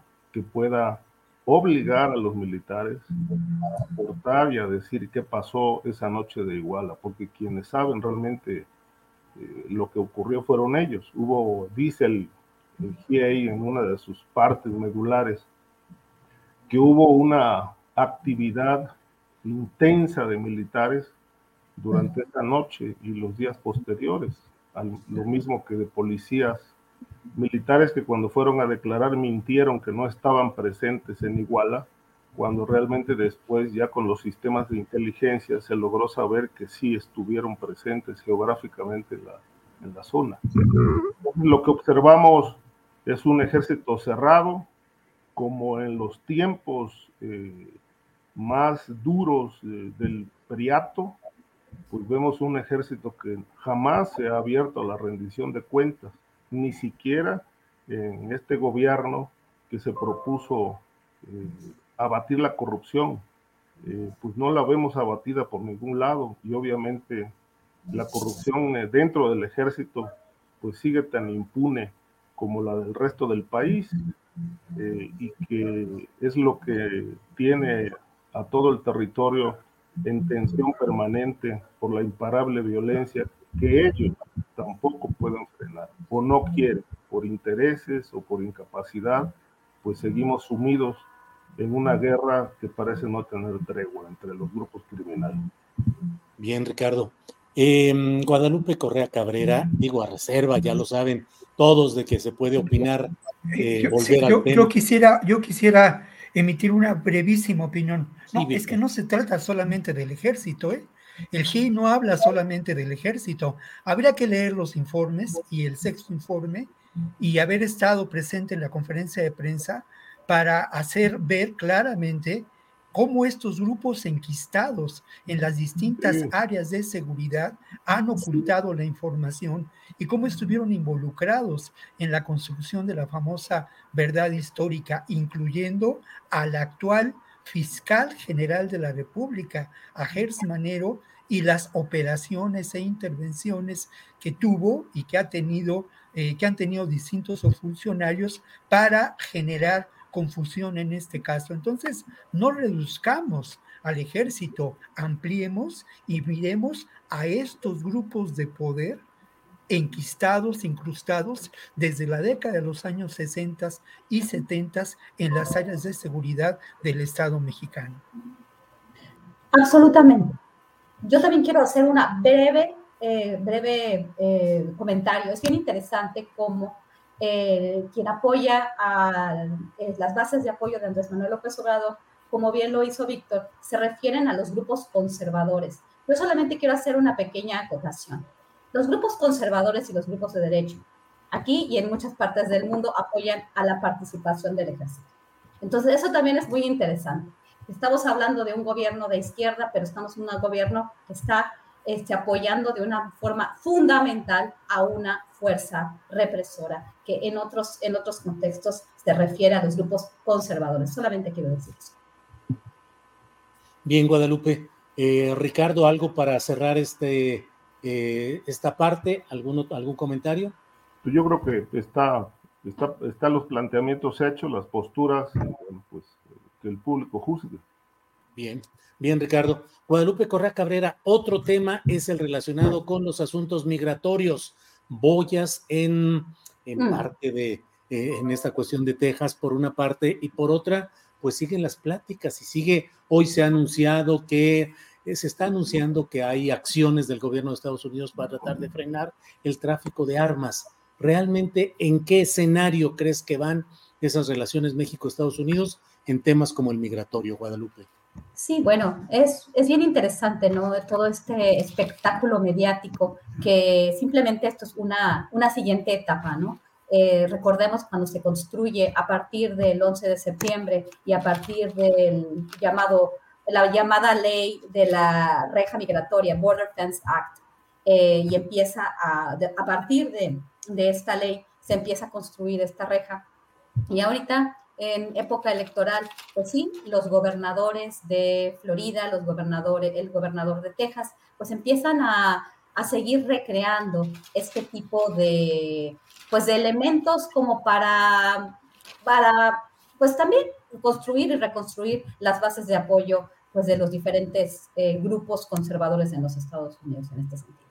Y bueno, eh, utilizan los camiones, ahora las boyas en el, en el río, y México y Estados Unidos siguen con una relación muy interesante, porque de alguna forma los políticos, por ejemplo, a nivel local, em, y también los políticos a nivel federal, pues siempre critican ¿no? esta falta de apoyo de México, pero en el tema migratorio México y Estados Unidos han estado muy a la par. Y esta, esta hipocresía también de estos gobernadores eh, poniendo vallas, pero pues realidad, en realidad, ¿cómo se mueven estas economías, ¿no? En estos estados, ¿cuántos migrantes, inmigrantes, ilegales, irregulares, indocumentados, como se le quiera llamar, no, pues, no son inmigrantes ilegales, perdón, la inmigración es, es irregular o ilegal, pero un inmigrante no es ilegal. Pero bueno, algunas personas se refieren a, los migrantes como, como, como ilegales. Independientemente de eso, eh, es, una, es una, gran, eh, una gran hipocresía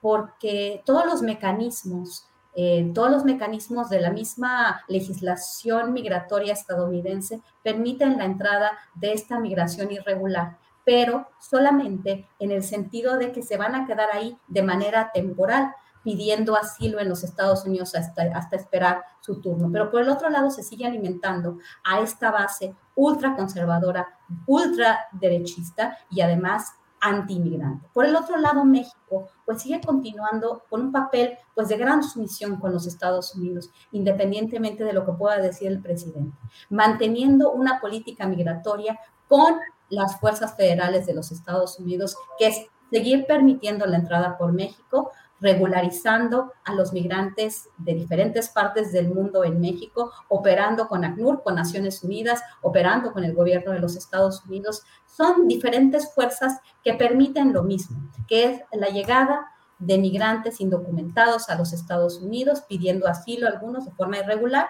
pero que finalmente no van a tener una forma de regularizar de forma permanente su situación eh, accediendo a una ciudadanía. Y de eso se trata, alimentar a la derecha y seguir permitiendo y seguir teniendo la fuerza de pues, la mano de obra tan necesaria para ese país.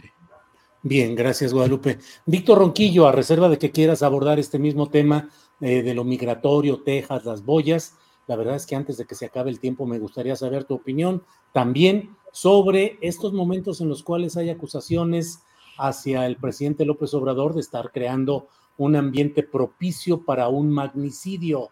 Ya ha habido respuestas del propio presidente de la República, los gobernadores y gobernadoras de la 4T también fijaron postura, pero no sé si quieras abordar también este punto. Víctor, por favor. Bueno, ya lo he dicho en otras ocasiones, ¿no?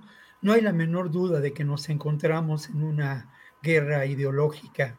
Se ha hablado mucho acerca de cómo los nazis instrumentaron esta guerra psicológica, se ha documentado, pero no se ha hablado de cómo también por parte del gobierno de Estados Unidos en esa época de la Segunda Guerra Mundial se instrumentaron mecanismos similares, ¿no? No hay duda de que parte de esta guerra ideológica siembra lo que podemos considerar de una manera muy leve irritación social irritación social que puede llevar a, la, a condiciones de auténtica desestabilización. Y hay áreas muy claras que se están atacando por parte de quienes de alguna manera pues resultaron beneficiarios en el ejercicio periodístico de, eh, y académico también del anterior régimen. ¿no? Estas áreas tienen que ver, que ver evidentemente con la seguridad. Ese país en llamas, ese país en el caos, ese país en donde día con día lamentamos las, las muertes de miles de personas y que de alguna manera, pues el Reforma incluso se atrevió a publicar, después ya no lo hizo, una bitácora de la muerte, una bitácora del horror. Eh, lo cierto es que, bueno, más allá de lo que podamos pensar o no, hay una reducción del 22%, de acuerdo a datos del INEGI, en cuanto al número de personas muertas, asesinadas por 100.000 habitantes. Esto parece poco y es muy poco, pero ahí están los hechos. Lo mismo lo que yo he insistido, ¿no? Las áreas en donde esta realidad lamentablemente se recrudece. Estados como Guanajuato, como el Estado de México, como Jalisco, que responden a una diferente realidad. Hay otra área, sin duda, que es eh, propia para generar esta irritación social y esta desestabilización. Y ahí están los recientes artículos, la reciente información publicada en contra de Pemex, que se suma a la información publicada hace meses en contra de la Comisión Federal de Electricidad. Otra área más, pues es el área de salud donde indudablemente hay serios y graves problemas, pero, eh, pero yo insisto mucho, problemas que son ahí sí legado de un modelo de salud que buscó privatizar lo mismo que a Pemex y que a otras, eh, y que a la propia Comisión Federal de Electricidad al derecho a la salud.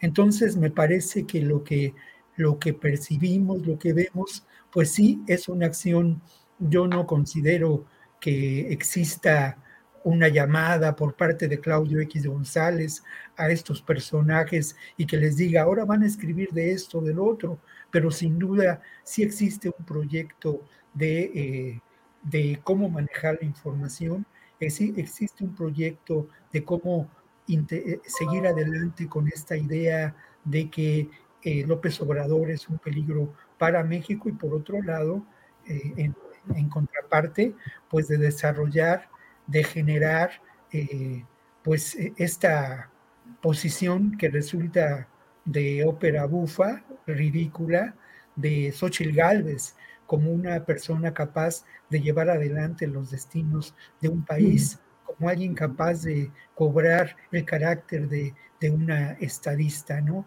Entonces, sí creo que, que nos encontramos evidentemente en medio de una guerra ideológica y que lo que priva en el discurso de los medios, entre comillas, hegemónicos, los medios tradicionales, es esta, es esta construcción de una, de una pseudo verdad que busca generar irritación social y que busca la desestabilización de este gobierno. Aquí, eh, en este mismo espacio, hemos sido testigos de la reiteración de estas frases, de estos dichos y de esta desinformación. Bien, Víctor, gracias. Ricardo Ravelo, ¿crees que se están creando condiciones para un magnicidio y que se pueden reproducir los escenarios como los más nefastos que hemos tenido? Eh, se ha mencionado el caso de Luis Donaldo Colosio como algo que debiera evitarse repetir. ¿Qué opinas, Ricardo? Mira, Julio, eh, López Obrador ha cometido muchísimos errores en el ejercicio de su gobierno, este, pero no, no considero, no, no lo veo planeando un, un complot para asesinar a un rival político. No, no le veo esos alcances. Eh, lo que sí es muy cuestionable es que Xochitl Galvez eh, pues era, era una figura menor, en entredicho, cuestionada, pero pues el mejor publicista de ella fue López Obrador desde las mañaneras. Y empezaron a hacerla crecer eh, a inflarla, como si el objetivo fuera construir un candidato opositor que le dé credibilidad a la elección del 2024. Porque, bueno, se pone en duda que la oposición pueda tener algún tipo de éxito en, el año entrante, precisamente por toda la, estructura que viene manejando Morena, con la, la participación abierta del presidente en el proceso electoral. Lo que podría ocurrir es que la mano del crimen organizado pueda participar, porque se presume, se ha dicho que hay redes del crimen organizado que simpatizan con Morena y con el presidente. Y eso obviamente pues el presidente no lo puede evitar, no le puede amarrar las manos a los criminales para que cometan un, asesinato. Este, pero de que López Obrador esté planeando un, crimen de un opositor que pues eh, no, no, tiene ningún significado todavía, pues me parece algo, pues, más que nada, como dice Víctor, parte de una guerra ideológica que pues difícilmente se sostiene. Eh, y obviamente la oposición lo está aprovechando muy bien este, para hacer crecer la imagen de una candidata este, pues que no tiene la estatura todavía para poder competir con cualquiera de los que salgan, cualquiera del que, de los que salgan candidatos, este, con Adán, con Chainbaum, Marcelo, por citar solamente a tres de los de los más importantes. Este, creo que no tendrían nada que hacer. Este, ahora, del lado de la derecha es distinto. Este, a los de la derecha, pues que ya han demostrado, ahí está el caso Colosio, eh, otros candidatos asesinados eh, en las etapas anteriores, pues este, de parte de ellos, obviamente, no se dudaría una, una posible acción eh, bélica, dado que ellos están viendo desde hace mucho tiempo sacudidos sus intereses, ven sus intereses financieros eh, en riesgo este, y obviamente pues los quieren defender y es la pugna por el poder. Yo no veo posibilidades de la oposición. Este, sin embargo, creo que esta guerra, esta guerra que se está se está dando, que va creciendo, pues obviamente nos pone en evidencia que, la derecha va, va a echar mano de todos sus recursos, porque también los tiene en el crimen organizado, en instituciones, es decir, eh, el hecho de que Morena haya ganado la presidencia de la República no quiere decir que hubo un saneamiento de instituciones. Ahí están salinistas, sedillistas, peñistas, gente vinculada al crimen organizado en las instituciones. Es decir, cualquier mano de estas se convierte en un resorte peligroso para el 2024. Pero esos escenarios son parte de la guerra política. Eh, insisto, no veo a López Obrador planeando un crimen, pero lo que sí es un, es un escenario posible es que algunos de los grupos criminales que de alguna manera se han beneficiado eh, con las políticas fallidas del actual régimen, pues puedan actuar. Bien, bien, gracias Ricardo. Eh, Guadalupe Correa Em, se habla de que ya hay un acuerdo más detallado y más fuerte, más vigoroso entre México, Estados Unidos y Canadá para el tema difícil siempre del tráfico relacionado con el fentanilo. ¿Qué opinión tiene sobre estos eh, acuerdos o estos eh, detalles y qué tanto se podría lograr, Guadalupe? Sí, bueno, empezando con, con la definición o más bien el nombre que se le pone a la crisis del fentanilo, ¿no? Es una crisis eh, de adicción a las drogas en los Estados Unidos muy visible si vamos a las principales ciudades de los Estados Unidos, por ejemplo, a Los Ángeles, a San Francisco, a Chicago, a Houston, a Seattle, podemos ver que realmente hay una crisis de adicción muy fuerte.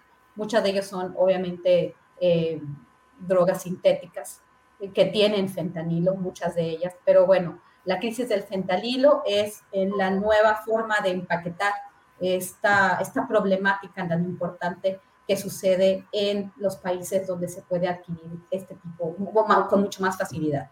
Eso no quiere decir que del lado mexicano no tengamos un problema que va creciendo, pero bueno, este, como, como en el tema migratorio, ¿no?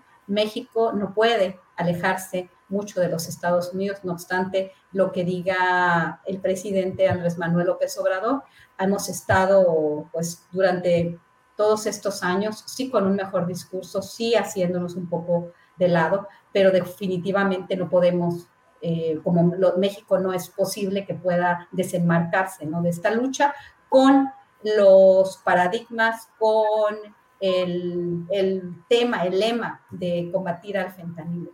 Creo que México ha hecho un buen trabajo tratando de poner en la mesa la importancia de la demanda de narcóticos, pero finalmente esta colaboración parece ser como la quiere Estados Unidos. ¿Por qué? Porque ellos tienen una forma de atacar la oferta de narcóticos y México se ha metido en esta colaboración atacando la oferta de narcóticos y no la cuestión de la demanda de droga, de fentanilo y de otras drogas sintéticas. En Estados Unidos se puede consumir en algunas partes del país cualquier droga, la que quieras. Y eso no, de eso no estamos hablando.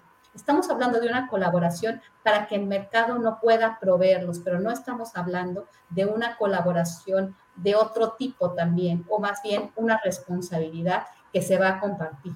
Eh, México, pues sí, se ha, se ha realmente plegado a los intereses de Estados Unidos, porque así tiene que ser, porque sí es un problema, que tanto es un problema para México como para Estados Unidos, pero desafortunadamente Estados Unidos en toda esta problemática no ha tomado su responsabilidad.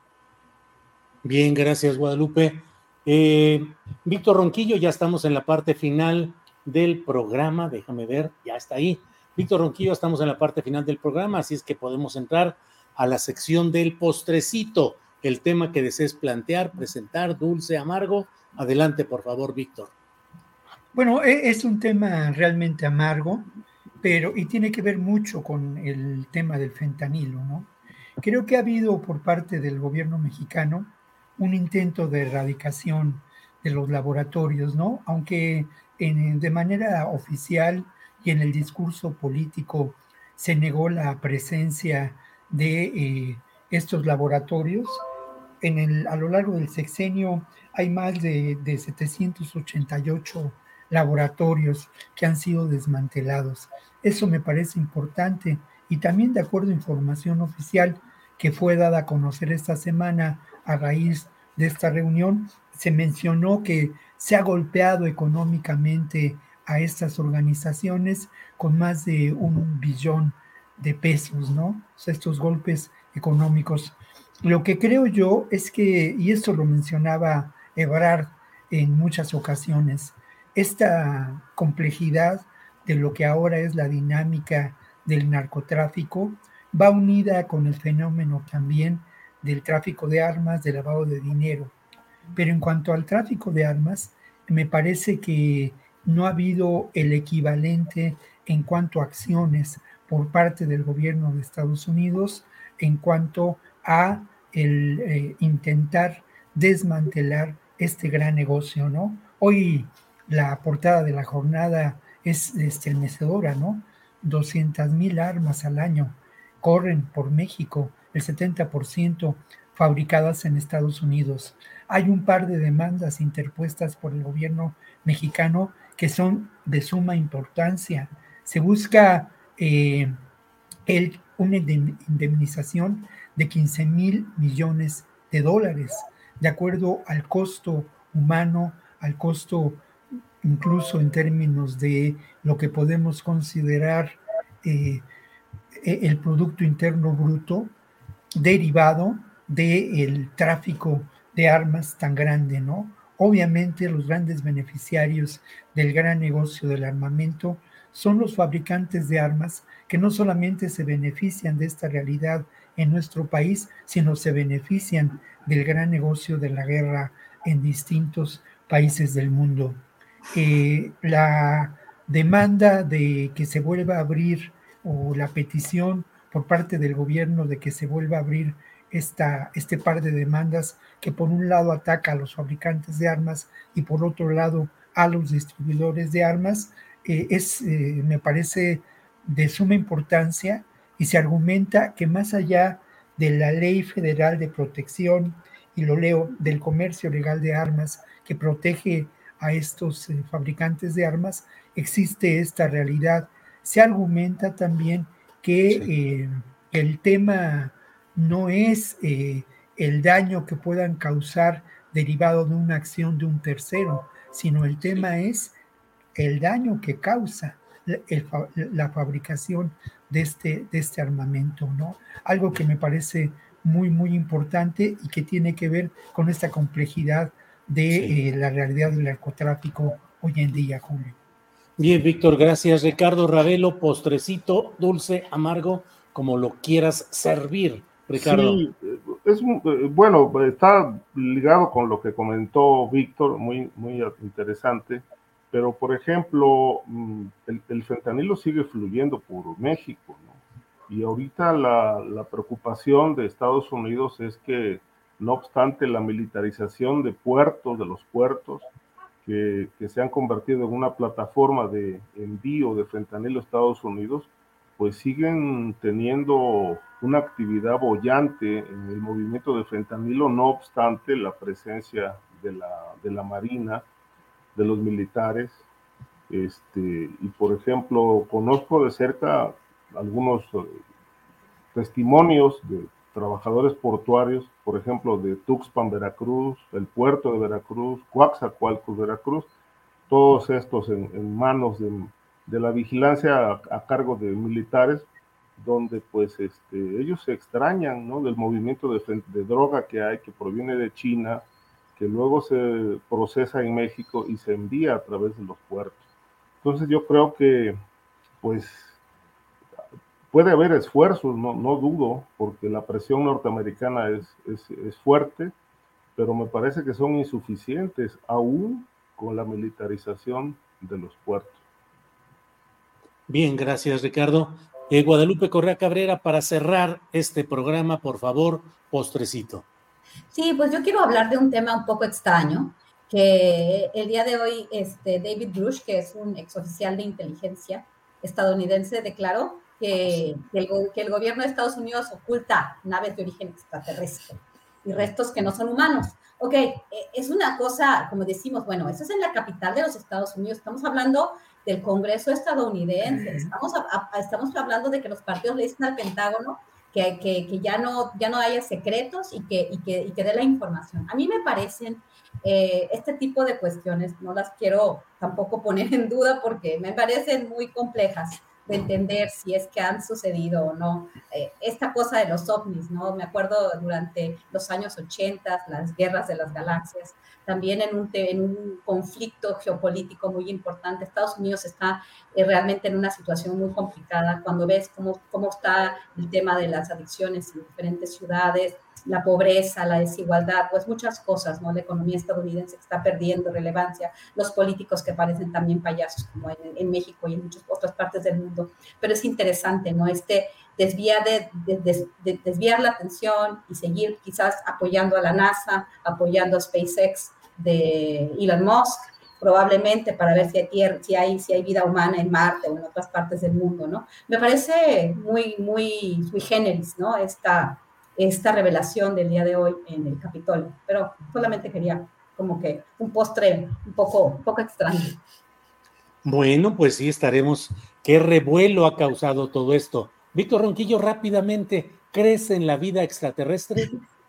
Sí, definitivamente sí. Estoy convencido de que no sé de qué manera ni de qué forma, pero no hay duda, ¿no? Y también estoy convencido de que a lo largo de décadas eh, distintos gobiernos, sobre todo los más poderosos, se han mantenido oculta información al respecto. Habría que ver, eh, eh, mi, mi más reciente novela precisamente se trata de esa historia, ¿no? Se, se, llama Camaleón, ya, ya aquí platicaremos alguna vez, y habla un poco de esta, de esta historia de un, de, un, de un planeta, de una nave planeta que busca salvar a la especie, y luego se revelan muchas cosas. Hay un ingeniero en sueños en esa nave planeta que pone el desorden y que es condenado a muerte y esa muerte se lleva a cabo en la tierra. Creo que, creo que por otro lado, es, es un tema que a mí me, que a mí me apasiona, tiene, tiene un encanto. Yo veía a Pedro Ferriz en Un Mundo Nos Vigila y eso me impactó mucho, ¿no? Claro. Ricardo Ravelo, Un Mundo Nos Vigila. Sí, claro, eh, sin duda. Yo, yo te respondería como respondió Carl Jung a la pregunta de si Dios existe, si él creía en Dios. Dice, no necesito creer porque tengo la convicción de que existe. Eh, y yo creo que sí hay, sin duda hay, hay, este, hay vida, vida eh, fuera de la Tierra, eh, pero el tema es que toda esta información solamente la conocemos a pedazos. El otro día estaba yo siguiendo, siguiendo toda la transmisión del viaje, del, viaje a la Luna en 1969 y cómo mutilaron este, fragmentos de las, de las eh, comunicaciones de los astronautas, sobre todo cuando uno de ellos observó a unos seres gigantes eh, que quiso fotografiar y que de pronto desaparecieron. Entonces todo esto se ha, se ha, convertido en un misterio, pero creo que tarde que temprano la NASA o cualquier otra agencia internacional pues tendrá que abrir la información este, para conocer realmente dónde están, quiénes son. Recientemente se habló de una nave nodriza que estaba en la galaxia mandando señales a, la Tierra.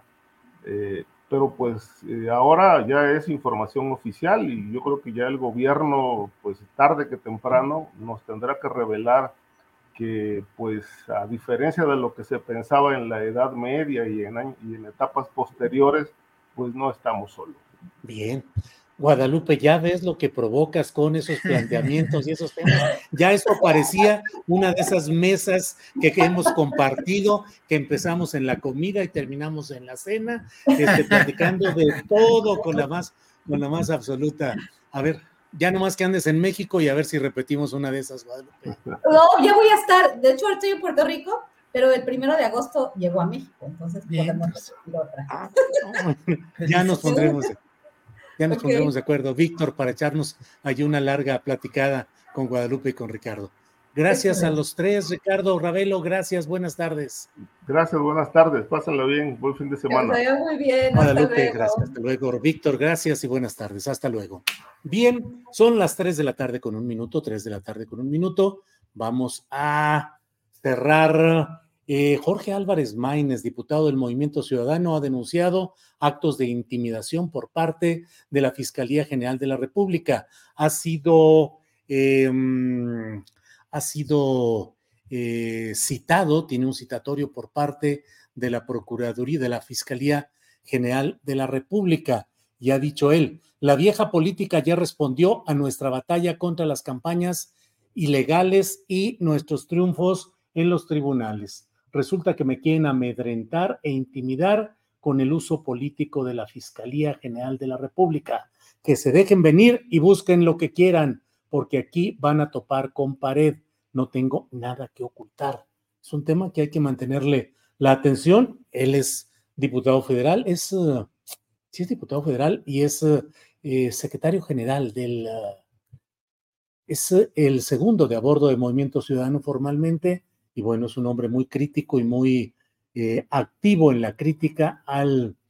Aquí es lo que responde Dante Delgado, dice, el uso faccioso de las instituciones y de la impartición de justicia tiene que denunciarse y condenarse. Lamento que este régimen continúe con esta práctica deleznable y propia de la vieja política, sin importar que siga haciendo lo correcto. Álvarez Maínez. Bueno, pues esa es la información relacionada a este tema.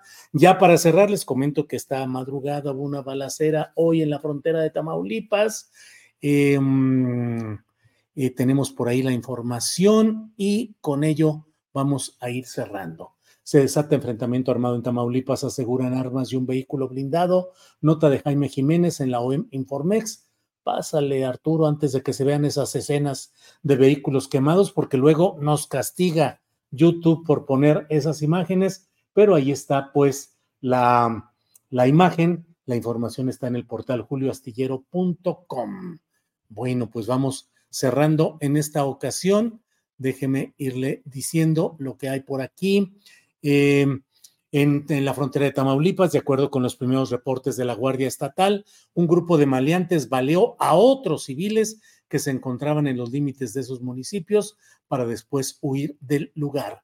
Cierro también diciéndole que la Comisión Nacional de Derechos Humanos pidió conocer los avances más recientes que haya realizado el grupo interamericano interdisciplinario de expertos independientes GIEI eh, sobre el caso Ayotzinapa para, dice la CNDH, continuar con esos mismos trabajos de investigación. Bueno, pues ya veremos qué es lo que responden y la CNDH metida ahora en investigar esto, bueno, pues ya iremos viendo. Recuerde que la confianza de los familiares, activistas y abogados de los eh, eh, estudiantes de los 43 de Ayotzinapa, la confianza y la respetabilidad de ellos hacia un trabajo de investigación ha estado depositada solo en el GIEI o particularmente en el GIEI. Pero bueno, ya iremos viendo. Por esta ocasión, muchas gracias. Nos vemos a las 5 de la tarde. Em, hoy ya va a estar a las 5 de la tarde Paco Cruz con sus uh, videocharlas cruzadas. Hoy ya sabe que él está de lunes a viernes. Y a las 8 de la noche nuevamente está con nosotros, como lo hará los lunes y los viernes, Claudia Villegas con el equipo de eh, Revista Fortuna para información en el programa Economía Social. Acompáñenos y yo a las nueve de la noche en una videocharla astillada. Gracias y nos vemos pronto. Buenas tardes.